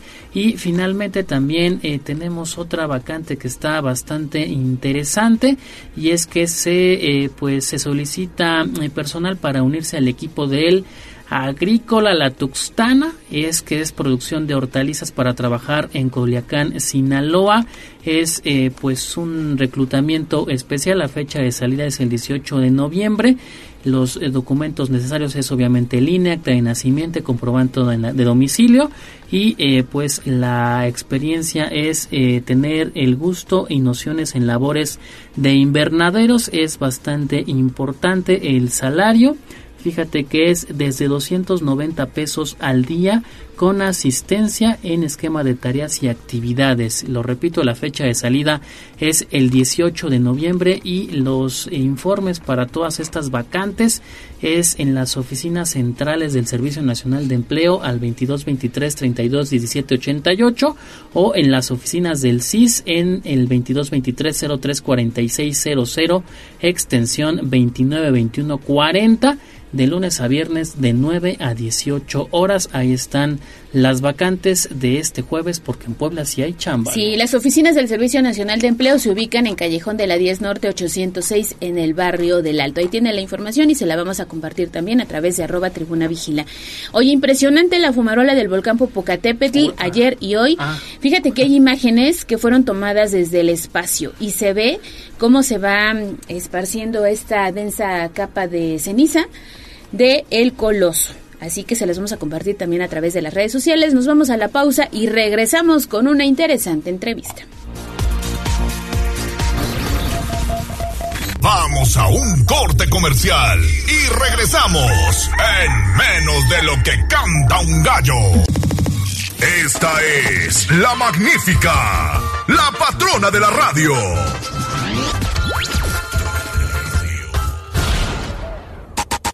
Seguimos con el gallo de la radio.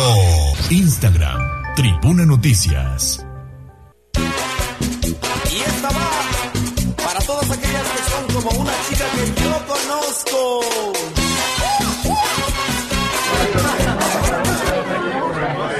El Corral. La entrevista sin tapujos. En Tribuna Matutina.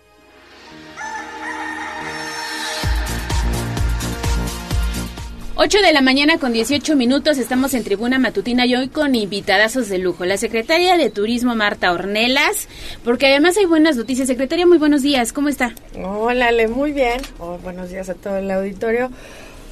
Súper contento. Sí, es de lo que verdad, veo. venimos, bueno, ahorita... Sí, voy a presentar. Mejor. Si, si gusta, presento también a, a Irving Mayet, es director general de Kashan Entertainment. ¿Cómo estás, Irving? Muy bien, muy contento de estar aquí contigo, con todo tu auditorio, listos para hablar de este maravilloso proyecto.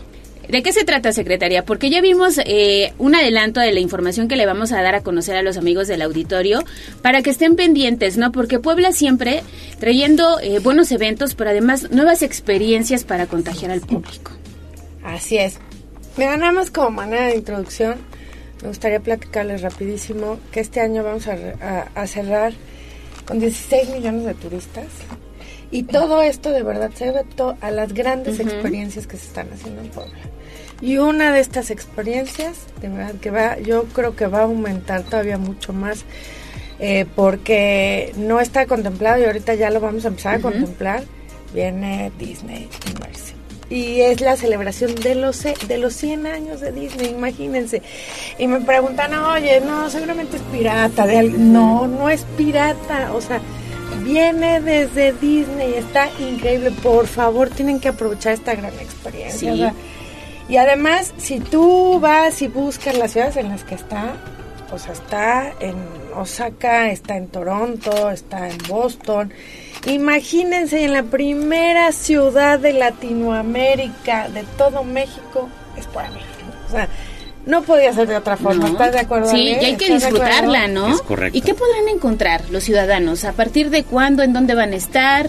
Mira, la experiencia, como bien lo comenta la secretaria, es un espectáculo inmersivo que revive los 100 años de animación. Recordamos que estamos en este aniversario de Disney y podemos encontrar desde Steamboat Willie, que fue lanzado en la década de los 30, hasta la última película Encanto.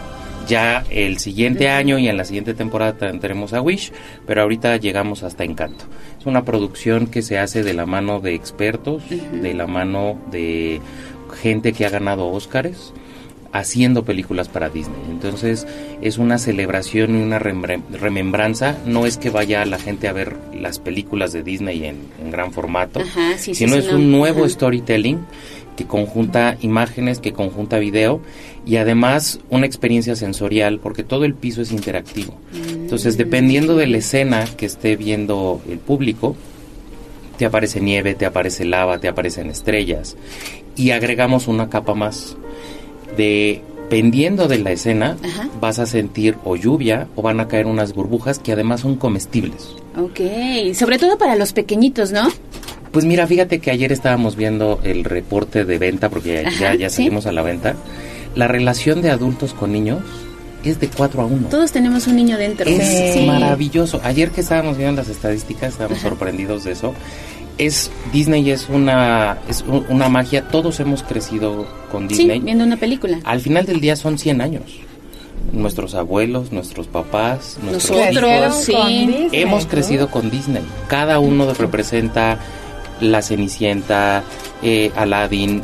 Para cada uno de nosotros Ajá. tenemos una historia personal. En el caso personal, películas. El Rey León. Oye, y ahorita que hablabas de las ventas, Sí. ¿cuántos boletos se han comercializado a partir de que abrieron este, la taquilla? Pues No te puedo dar ese dato, te puedo decir que la respuesta del público ha Sí, sido muy muy buena. buena y la estadística eh, turística, cuando presentamos este proyecto a gobierno del estado, uno de los intereses es generar derrama económica, aumentar la afluencia de turistas y la estadía promedio. Entonces, algo muy interesante es que al día de hoy el 55% de las ventas son de fuera de Puebla. Ayer gente de Veracruz, por ejemplo, nos, nos mandó el screenshot de ya vamos para Puebla, estamos súper emocionados. Ciudad de México evidentemente También. es un mercado muy importante. Entonces, todo esto nos permite generar una mayor afluencia turística. El fin de semana pasado, imposible encontrar una habitación en Puebla. El fin de semana. Y lo que buscamos con esto es, el espectáculo está abierto del 2 de diciembre y todos los días de la semana.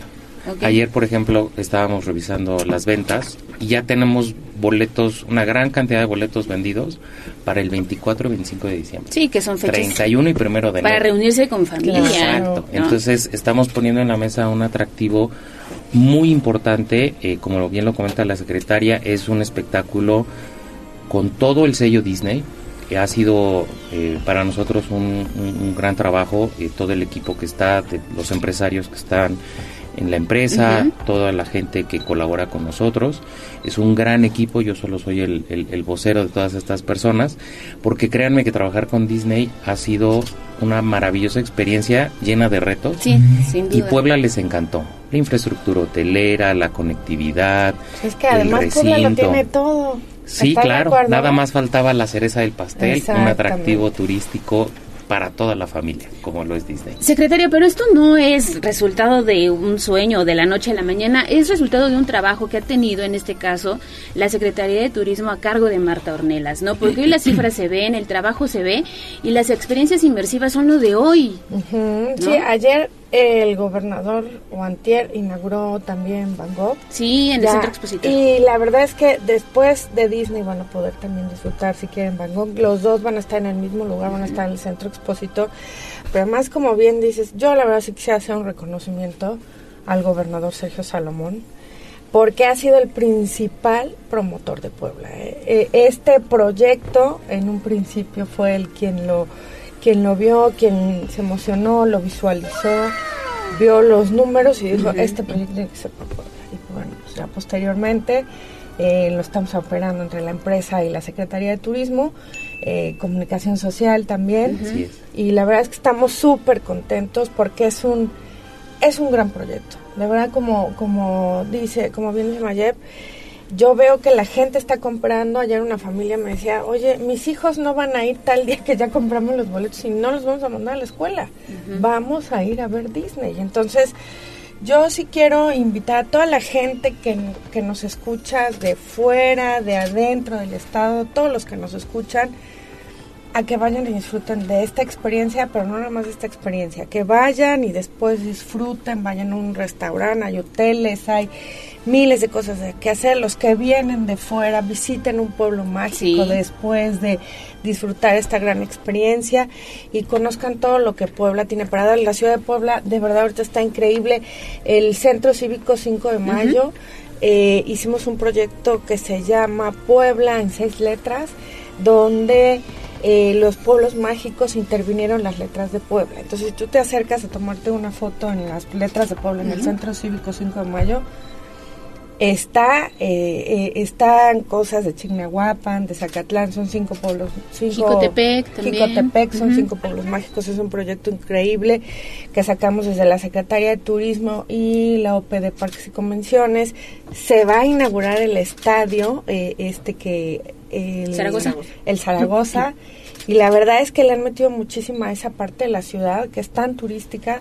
De verdad está muy, muy bonita. Lo van a disfrutar mucho. ¿Y cuál es su película favorita de Disney, secretaria? Ay, este, pues mira, a mí, yo tengo una hija de 8 años. Sí, chiquita. Y bueno, le encantan todas las películas de Disney. Ahora le encanta Red. Ajá, Le- le sí. La veo, Que además tiene bonita historia, veo. sí, ajá. La veo y la veo y la veo. Eh, pero a mí, en particular, em, yo creo que mi favorita, ay, es que me gustan todas. Me gusta mucho. ¿Sí?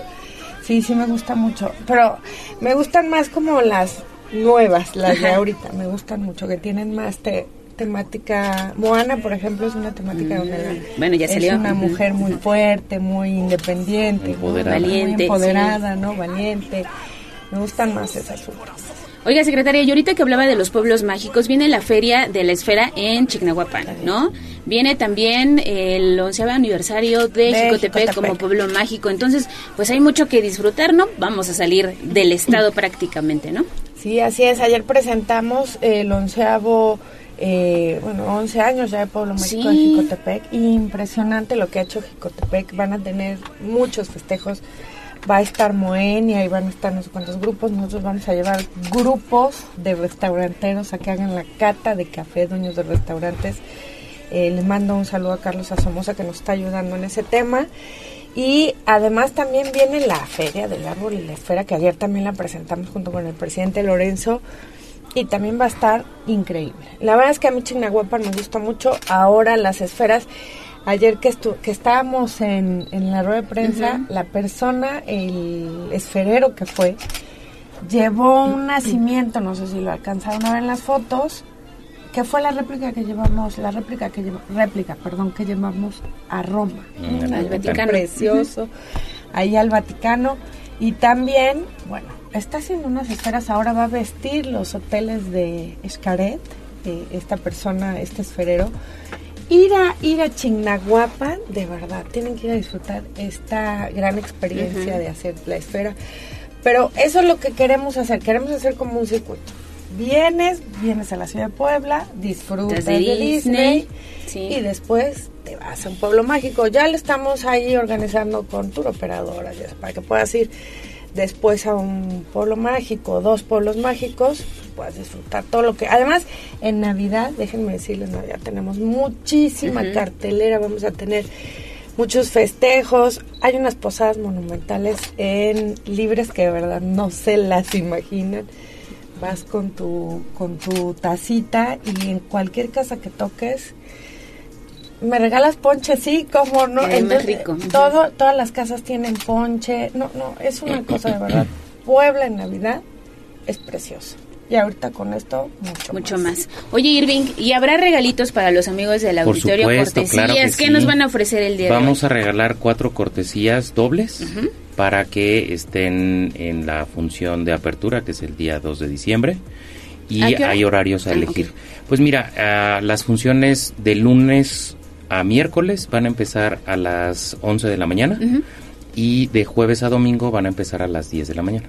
Pero todavía Entonces- encontramos lugares, ¿verdad? Si todavía no hemos ingresado. Pues mira, a las 8 de la mañana, antes de entrar aquí, para la función de las dos todavía... Había. eh, Del día 2 había todavía lugares en diversas funciones. Este, había dos que ya estaban llenas, especialmente las de la tarde y noche. Así que corran a comprar sus boletos. Recuérdanos el sitio. Con mucho gusto es www.disneyimmersive.com diagonal Puebla o en superboletos.com. ¿Y qué dinámica tendremos que hacer para ganarnos estas cortesías? Pues Perdón, mira, secretaria, yo creo que podemos hacer alguna con relacionada con las películas de Disney, que nos den algunos datos.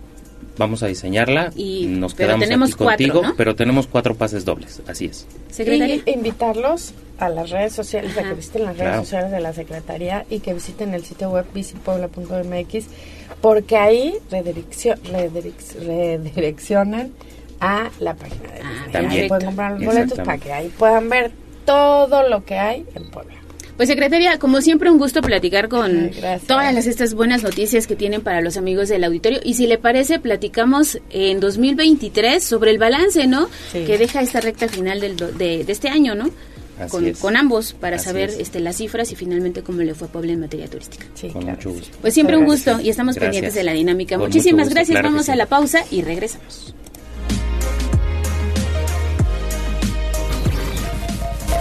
Vamos a un corte comercial y regresamos en menos de lo que canta un gallo. Esta es la magnífica, la patrona de la radio.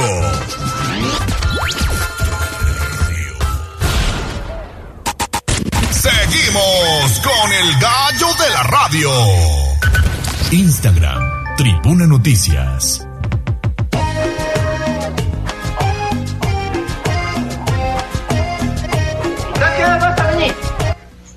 ¿Yo? A la hora que se me dé mi regalada gana. Pero ni un minuto más tarde. Hay que ponerse enérgico. Reconocimiento, empoderamiento, capacidades y otros temas con Marisol Calva en Tribuna Matutina. Son las 8 de la mañana con 35 minutos. Invitadas de lujo. Marisol, ¿cómo estás? Muy buenos días. Muy contenta de estar como cada jueves contigo, mi querida Ale. Hoy nos toca a nosotras. Sí, Julio se fue, pero pues se le extraña la distancia. Saludos, muchos abrazos a nuestro querido gallo. Oye, hoy traes un, tra- traes un tema muy interesante, el lenguaje incluyente y el discurso de odio. Recientemente sucedió un hecho muy lamentable en Aguascalientes, ¿no? El tema de por sí ya es polémico, se violaron derechos humanos, Sí. ¿no? Dio mucho de qué hablar, se difundieron fotografías. Pero danos una explicación más amplia para que la gente del auditorio entienda por qué es importante abordar este tema. Pues mira, la muerte del magistrade, porque así eh, se autodeterminó, se autonombró y se autopercibió en vida, le magistrade eh, Ociel Baena, una persona no binaria, la primera persona no binaria en ocupar su, un cargo como eh, magistrado electoral en Aguascalientes, un estado sumamente conservador.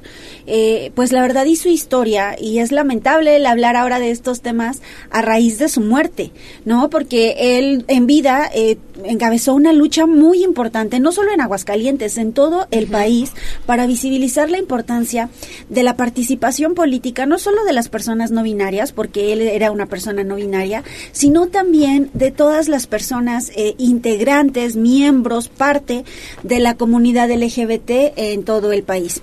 Es importante eh, hacer un énfasis, yo a él lo conocí cuando lo invitamos eh, a un foro aquí en Puebla. Apenas en junio, ¿no? Apenas sí en junio, la verdad, este, yo lo había visto como un personaje eh, muy polémico en redes sociales, eh, por su manera de vestir, por su manera de comunicar, pero cuando yo lo escuché en este foro, la verdad es que me dejó muy sorprendida por la manera en la que él tenía un dominio completo del derecho, él conocía, era un, un estudioso del derecho, él sabía la importancia de la lucha social que él encabezaba desde las instituciones con el derecho como un instrumento para visibilizar, abrir camino y demás. Eh, cuestiones que él hizo fundamentales fue el uso del lenguaje incluyente, ¿no? Eh, hay mucha resistencia en, en la sociedad, en los medios de comunicación, a respetar los pronombres de las personas que se autoperciben, por ejemplo, como personas no binarias. No son hombres, no son mujeres, no se identifican con esas categorías de- del binarismo en el cual se ha constituido esta sociedad. Son personas no binarias y no es nuestra eh, función, no es nuestra, eh, no somos autoridad para juzgar si ellos están bien, si ellos están mal. Eso es una eh, garantía establecida en la Constitución. Ya la Suprema Corte de Justicia eh, sentenció que las personas tienen derecho a un libre desarrollo de la personalidad, tienen derecho a algo que se llama identidad de género. El caso del magistrado Ciel era un ejemplo de tres eh, cuestiones fundamentales que se confunden mucho y que se necesitan eh, aclarar en la sociedad. Son tres categorías. La categoría de la preferencia sexual, eh, sabíamos que el magistrado era una persona homosexual porque a él, él tenía su pareja, le gustaban los hombres, él lo dijo. no lo ocultaba, entonces eh, su expresión, eh, perdón, su, su preferencia sexual era homosexual. Eh, su identidad de género, la manera en la que él se identificaba no era como el magistrado, era le magistrade, la primera persona no binaria. Entonces su identidad de género era una persona no binaria. Y su expresión de género, ¿qué es la expresión de género? Es la manera en la que nosotros decidimos eh, vestirnos, actuar, performar en la sociedad de acuerdo al sexo eh, con el que nacimos o al género con el que nos asumimos, que también es importante aclarar. Entonces, le magistrade, pues nosotros veíamos que usaba de repente falda y una corbata y esa era su expresión de género. Tampoco era deber de la sociedad juzgarlo porque la Suprema Corte ya lo dijo y la ley mexicana así lo establece y lo protege y es una garantía. Tenemos derecho a amar a quien queramos, a expresar nuestra identidad de género como nosotros queramos porque eso es el libre desarrollo de la personalidad y a identificarnos de la manera en la que nosotros nos, nos autopercibamos. Por eso el registro civil, por ejemplo, ya expide este actas de nacimiento de personas no binarias, ya se expidió el primer pasaporte de persona no binaria. O sea, son tres categorías y no es nuestro deber juzgar.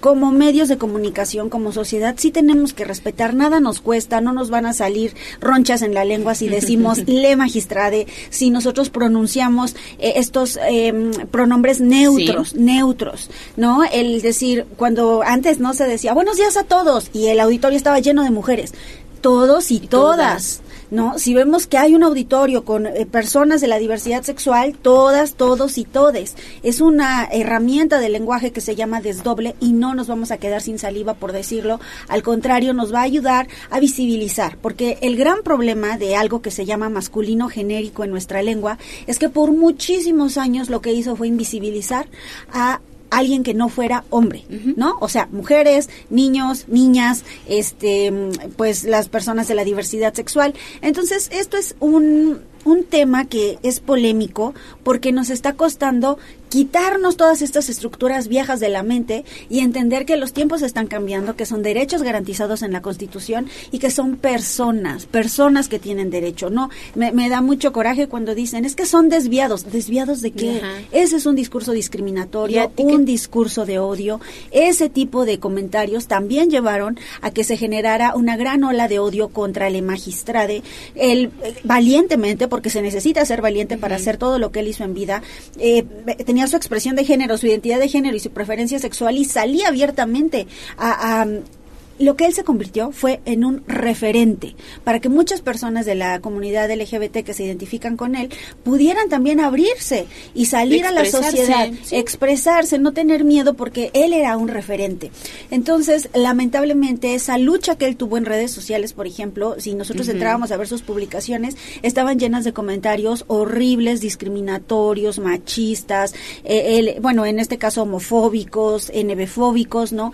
Entonces, todo eso quiere, eh, pues, poner sobre la mesa el decir, los crímenes de odio también se sustentan en discursos de odio. El odio genera más odio. Si nosotros no queremos eh, el- tener esta apertura, nos va a costar mucho como sociedad el seguir viviendo este tipo de situaciones porque México ocupa, y Puebla también, lugares muy altos en transfeminicidios, en, en muertes violentas de personas de la, de la diversidad sexual, justamente por este rechazo a lo diferente. Pero no, o sea, ¿quién nos dijo que era normal esto que nosotros consideramos como normal? También es un sistema que es, eh, está construido sobre estructuras sociales y esas estructuras sociales fueron construidas en su mayoría por hombres. Sí. Entonces aquí es donde necesitamos empezar a cuestionar, por eso la lucha del feminismo es tan importante. El magistrade lo decía a la vez que estuvo en Puebla, nosotros como nosotres como comunidad aprendemos mucho del feminismo porque así como ellas siguieron una ruta para ganar espacios y representación, nosotros vamos siguiendo esa misma ruta que ellas nos han marcado para ganar también espacios y representación porque la comunidad también debe de estar representada. Entonces creo que bueno, pues es lamentable, muy lamentable el hecho, todo estuvo mal ahí. Esperemos también que eh, las autoridades eh, tengan un esclarecimiento con perspectiva de género, porque también eso es perspectiva de género. Muchas veces se piensa que hablamos, hablar de género es hablar de mujeres, no son sinónimos. Género también tiene que ver hombres, mujeres y, de- y diversidad sexual. Que ese tipo más bien que el hecho lamentable del que él fue víctima se esclarezca, que la Fiscalía de Aguascalientes actúe con perspectiva de género, que se aplique la ley Monse contra esos funcionarios y servidores públicos que filtraron las fotografías morbosas y que transgreden el derecho eh, de- del magistrado ya muerto, de, de esas fotos sangrientas Sin que vimos horribles, que a nadie le interesaban, que no tienen nada que ver y que aparte interfieren también con la administración de justicia. Ojalá que se aplique la ley Monse contra esos servidores públicos y vayan a la cárcel por haber filtrado esas fotografías revictimizantes y pues que también en caso de que sea necesario la Fiscalía General de la República lo atraiga porque es un caso muy muy importante por el referente Sí. que la magistrada era en la construcción de una democracia mucho más sólida en el país. Y me gustó esta frase que compartiste en tus redes sociales, el lenguaje inclusivo no mata, el odio sí, porque hubo muchos comentarios y todavía los ves en redes sociales contra alguien que ya no puede defenderse, que ya no está aquí y que como bien lo dices senta un precedente. Tenemos, me acuerdo ahorita que mencionabas el nombre de esta brecha que se abre en el camino de Betuki, Así que trabaja en la administración Sí, estatal y sí. que me parece es un personaje que ha seguido como esta dinámica, ¿no? Que tenía Sí. eh, el magistrade. Entonces, bueno, pues vamos a estar pendientes de que arrojan las, las investigaciones, porque al parecer se esclareció, pero miren, un abrir y cerrar de Claro. como no ocurre en otros No, casos. eso es increíble, injustificable. Y justo ahora que mencionas a Betuki, al querido Betuki Camacho, el día de hoy va a haber un homenaje eh, al magistrade a las seis de la tarde en el CIS de San Javier. Ahí Ajá. va a haber un, un homenaje para pues para el magistrade, quien quiera acompañarnos, pues también es bienvenide, bienvenido, bienvenida. Y pues nada, ¿no? Sigamos exigiendo justicia y que justamente los discursos de odio terminen, porque los discursos de odio pueden terminar en crímenes de odio. Exactamente. Pues como siempre, gracias, Marisol por darnos luz en estos temas. Y si a usted le cuesta, empiece por hablar en términos masculino y femenino y después, bueno, empiece a Neutro, adaptar este, ¿no? Sí, exacto. En lugar de decir qué gusto saludarlos a todos, pues saludarles. Qué gusto saludarles. Así ya estamos incluyendo a todas las personas. Hagamos un cambio. Muchísimas gracias, Gracias, Marisol. muchas gracias. Nos vemos el próximo jueves. Pausa y al regresar la morgue, porque ya está aquí Daniel Jacome. Vamos a un corte comercial y regresamos en menos de lo que canta un gallo. Las Seguimos con el gallo de la radio. Sitio web código rojo.mx. ¿Conoces los secretos de la muerte? Ingresemos a la morgue. Con Daniel Jacome. Tribuna Matutina.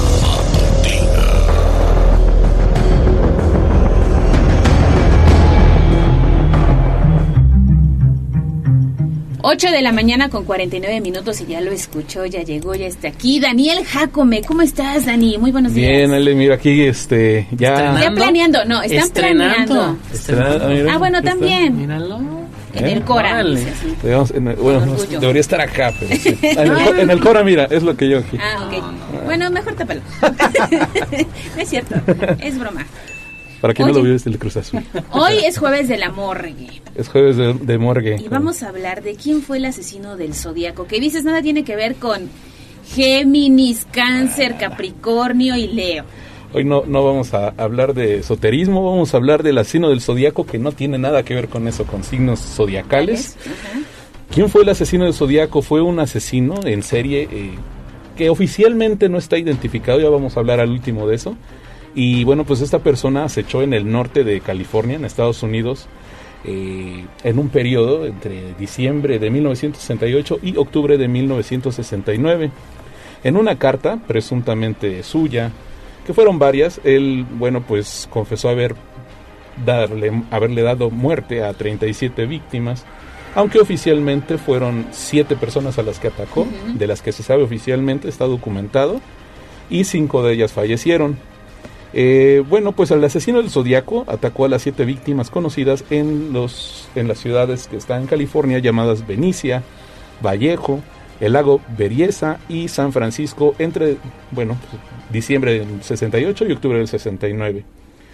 Eh, las- las- los ataques fueron perpetrados contra tres parejas y un, y un hombre después.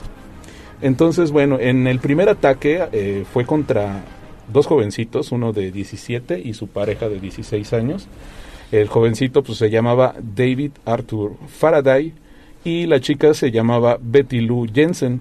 Ellos fueron eh, pues ultimados con arma de fuego el 20 de diciembre de 1968 en el camino al lago Herman en las cercanías de los límites con la ciudad de Venecia. Eh, estos jóvenes eh, habían salido a su primera cita, iban a ir a un concierto navideño, sin embargo hicieron una parada en un restaurante y saliendo del restaurante hicieron lo que, pues la clásica escena cliché de los, de los gringos, se paran junto a un aparcadero y están ahí contemplando la luna cuando llega este tipo y pues les dispara. Les disparó a los Nunca dos. llegaron al concierto navideño. Ya no se hizo el concierto navideño, no sé si era de, de Luis Miguel, no sé de quién era.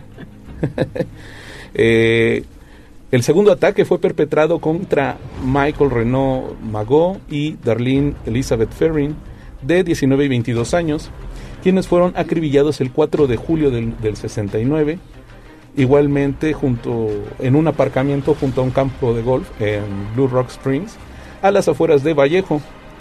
Eh, Darlene murió mientras le realizaban los primeros auxilios en el hospital y eh, Y todas su sus víctimas fueron a través de un disparo.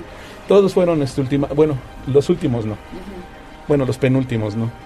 Eh, aquí, bueno, pues en esta, ok, bueno, en este segundo ataque, la pareja igualmente se encontraba en su vehículo. Llegó el, el- el- bueno, le dicen ya el zodíaco. Llegó el zodíaco, se aparca junto a ellos con, con su vehículo, se queda ahí. Para esto, esta pareja pues tenía como que todavía sus ondas como de andamos, no andamos. Entonces cuando el joven se da cuenta de que se aparcan junto a ellos, le dice a su, a su pareja, por decirlo así, ¿sabes qué? Pues hay alguien aquí junto a nosotros. Y ella dijo, es alguien que me pretende, tú tranquilo, no pasa nada. El- esta persona, el zodíaco, se va, después de 10 minutos regresa con una lámpara tipo de esas que ocupan los policías que deslumbran horrible. Llega, los deslumbra. El chico cree que es un policía, baja a la ventana y recibe los, los disparos. Y bueno, en este caso, eh, pues el varón sobrevivió a pesar de recibir varios impactos de bala en la cara y en el cuerpo. Y la mujer, pues sí, eh, sí falleció. Este, este segundo hecho es importante porque es la primera vez que esta persona, el zodíaco, se contacta con la policía. Hace una llamada telefónica a través de un teléfono público y les dice, ¿sabes qué? Este, van a encontrar balas de tal de Calibre. tal de tal calibre disparadas con un arma tal de calibre 22 eh, los van a encontrar en tal posición a la chica le dispare ataca para demostrar que tenía datos que pues nadie podría saber si no era él El asesino, sí, claro. entonces cuando la después entrevistan a la, a la persona que recibe la llamada de la policía y dice que era como si estuviera hablando una grabación muy llana, sin ninguna expresión, simplemente decía las palabras así, sin ninguna entonación. Y bueno, posteriormente hubo un tercer ataque contra otra pareja, en el cual, bueno, pues fueron atacados Brian Calvin Hartnell y Cecilia Ann Shepard, de 20 y 22 años. Ellos fueron apuñalados el 27 de septiembre de 1969 en lo que actualmente ya le denominan la isla del Zodíaco, en el lago Berryessa, ubicado, bueno, pues en el condado de Napa, igualmente en California. Igualmente, el hombre sobrevivió a las puñaladas, la mujer no. Aquí este caso fue un poco, un poco más cruel, porque a esta pareja las, les dio esperanzas de vivir. Les dijo, ¿sabes qué? Nada más los vengo a asaltar, dame tus llaves, dame tu dinero y yo me retiro. Entonces obligó a la novia, a la chica, a amarrar a su novio, pero la novia le estaba haciendo unos nudos muy, floqui- muy flojitos. El zodiaco se da cuenta y enfurece, golpea a la chica, amarra bien al, al- al chico y lo, lo empieza a apuñalar y pues, em- empieza la, la chava a gritar y pues también la última le da muerte. Y posteriormente pues ya este tipo se retira, llega un pescador porque fue en un lago, junto a un lago, escucha todo el, el bullicio de este hombre que pues, empieza a gritar, ¿no? Pidiendo ayuda. Le da eh, parte a la policía que hace guardia ahí en los bosques. Llega la policía, los ayuda y es como le toman el testimonio y empiezan a pues ya armar el patrón de cómo es esta persona, que es un de- lo describen como un, como un hombre alto, bueno, de un 80, alrededor de un 80, caucásico, de bigote, eh, fuerte y que pues igual tiene un modo de hablar muy particular, muy llano. Ahora, eh, es muy particular el caso del asesino del Zodíaco, es uno de los más estudiados por parte de la criminología, porque él después, bueno, durante sus, sus asesinatos en ese ITER, él era súper, súper narcisista y le enviaba cartas a los periódicos. En este caso le envió a tres redacciones. Uno el el Vallejo Times Herald, el San Francisco Chronicles el San Francisco Examiner. Les envía cartas en las que les, les, les pone mensajes encriptados para que la policía los lo encuentre y, y les dice, aquí les voy a poner mi dirección. Y les mandaba así como, parecían crucigramas, pero con símbolos pero también había letras. Entonces, pues la policía, pues él se burlaba. Ya después llamaron a equipos de encriptadores de, que sabían de criptología y todo esto. Y se dan cuenta de que pues realmente sí son mensajes verdaderamente eh, encriptados, o sea, no son palabras al azar. Era un hombre inteligente. Era muy, muy inteligente, planeaba muy bien y además era muy narcisista, le gustaba, le gustaba mucho que tuviera la atención.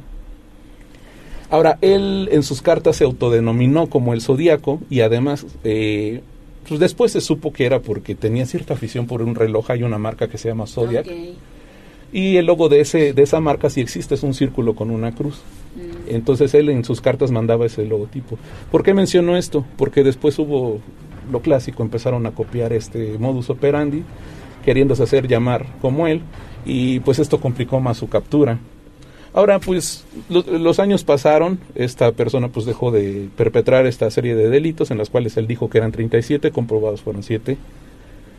Y eh, bueno, fue hasta eh, pues años recientes, en el 2021, que un equipo llamado The Case Breakers, que son ex investigadores de la policía, que trabajan por amor al arte, investigaron el caso y dedujeron que el, el asesino era alguien que se llamaba Gary Francis Post, quien murió en el 2018, quien había sido parte de la aviación y que tenía conocimientos eh, pues, de milicia, del, del ejército.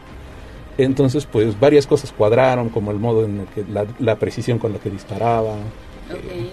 Pero se pudo comprobar realmente por las autoridades que fue él. Esa es la situación, que hay bastantes pistas que apuntan a eso, sin embargo el FBI está muy reacio a, a- a decir que sí fue él y oficialmente el caso se mantiene como abierto. Entonces, pues hasta la fecha oficialmente no está comprobado que sea él, sin embargo, pues existe toda la evidencia que apunta que fue esta persona. Bueno, sí, ¿a quién le gustaría que le hicieran la chamba, no? Claro, mm, sí, pues dejas el mal totalmente. Claro, al FBI. Al este FBI, caso. al Buró, al Buró de Federal de Investigación. ¿Cuántos años tuvieron que pasar en la década de los 60 para esclarecer este caso en pleno 2021? 40 años, sí. Sí, sí, es que un poquito más. Sí, Pues como siempre muy interesante escuchar estos casos en la morgue, Daniel Jacome. correcto, pues estaremos aquí el próximo jueves a ver hablando de qué. de qué De- otro- dice Jazz, propuso Jazz asesinos de famosos. Ya es buen tema para sí. hacer un recuento y que ustedes, bueno, te echen ahí como que la memoria, ¿no? De qué es lo que ha pasado en años recientes. Claro, pues vamos a estar pendientes de eso. Muchísimas gracias, Dani. Pues con esto llegamos al final de Tribuna Matutina. Mañana aquí tenemos una cita, recuérdalo, en punto de las 6 de la mañana por la 95.5 de FM. Gracias, Chiquilla, Abraham, el Jazz, Dani y a todo el equipo. Aquí nos vemos mañana y se quedan con la programación de la patrona de la radio. Adiós. Ingresemos a la morgue. Tribuna matutina.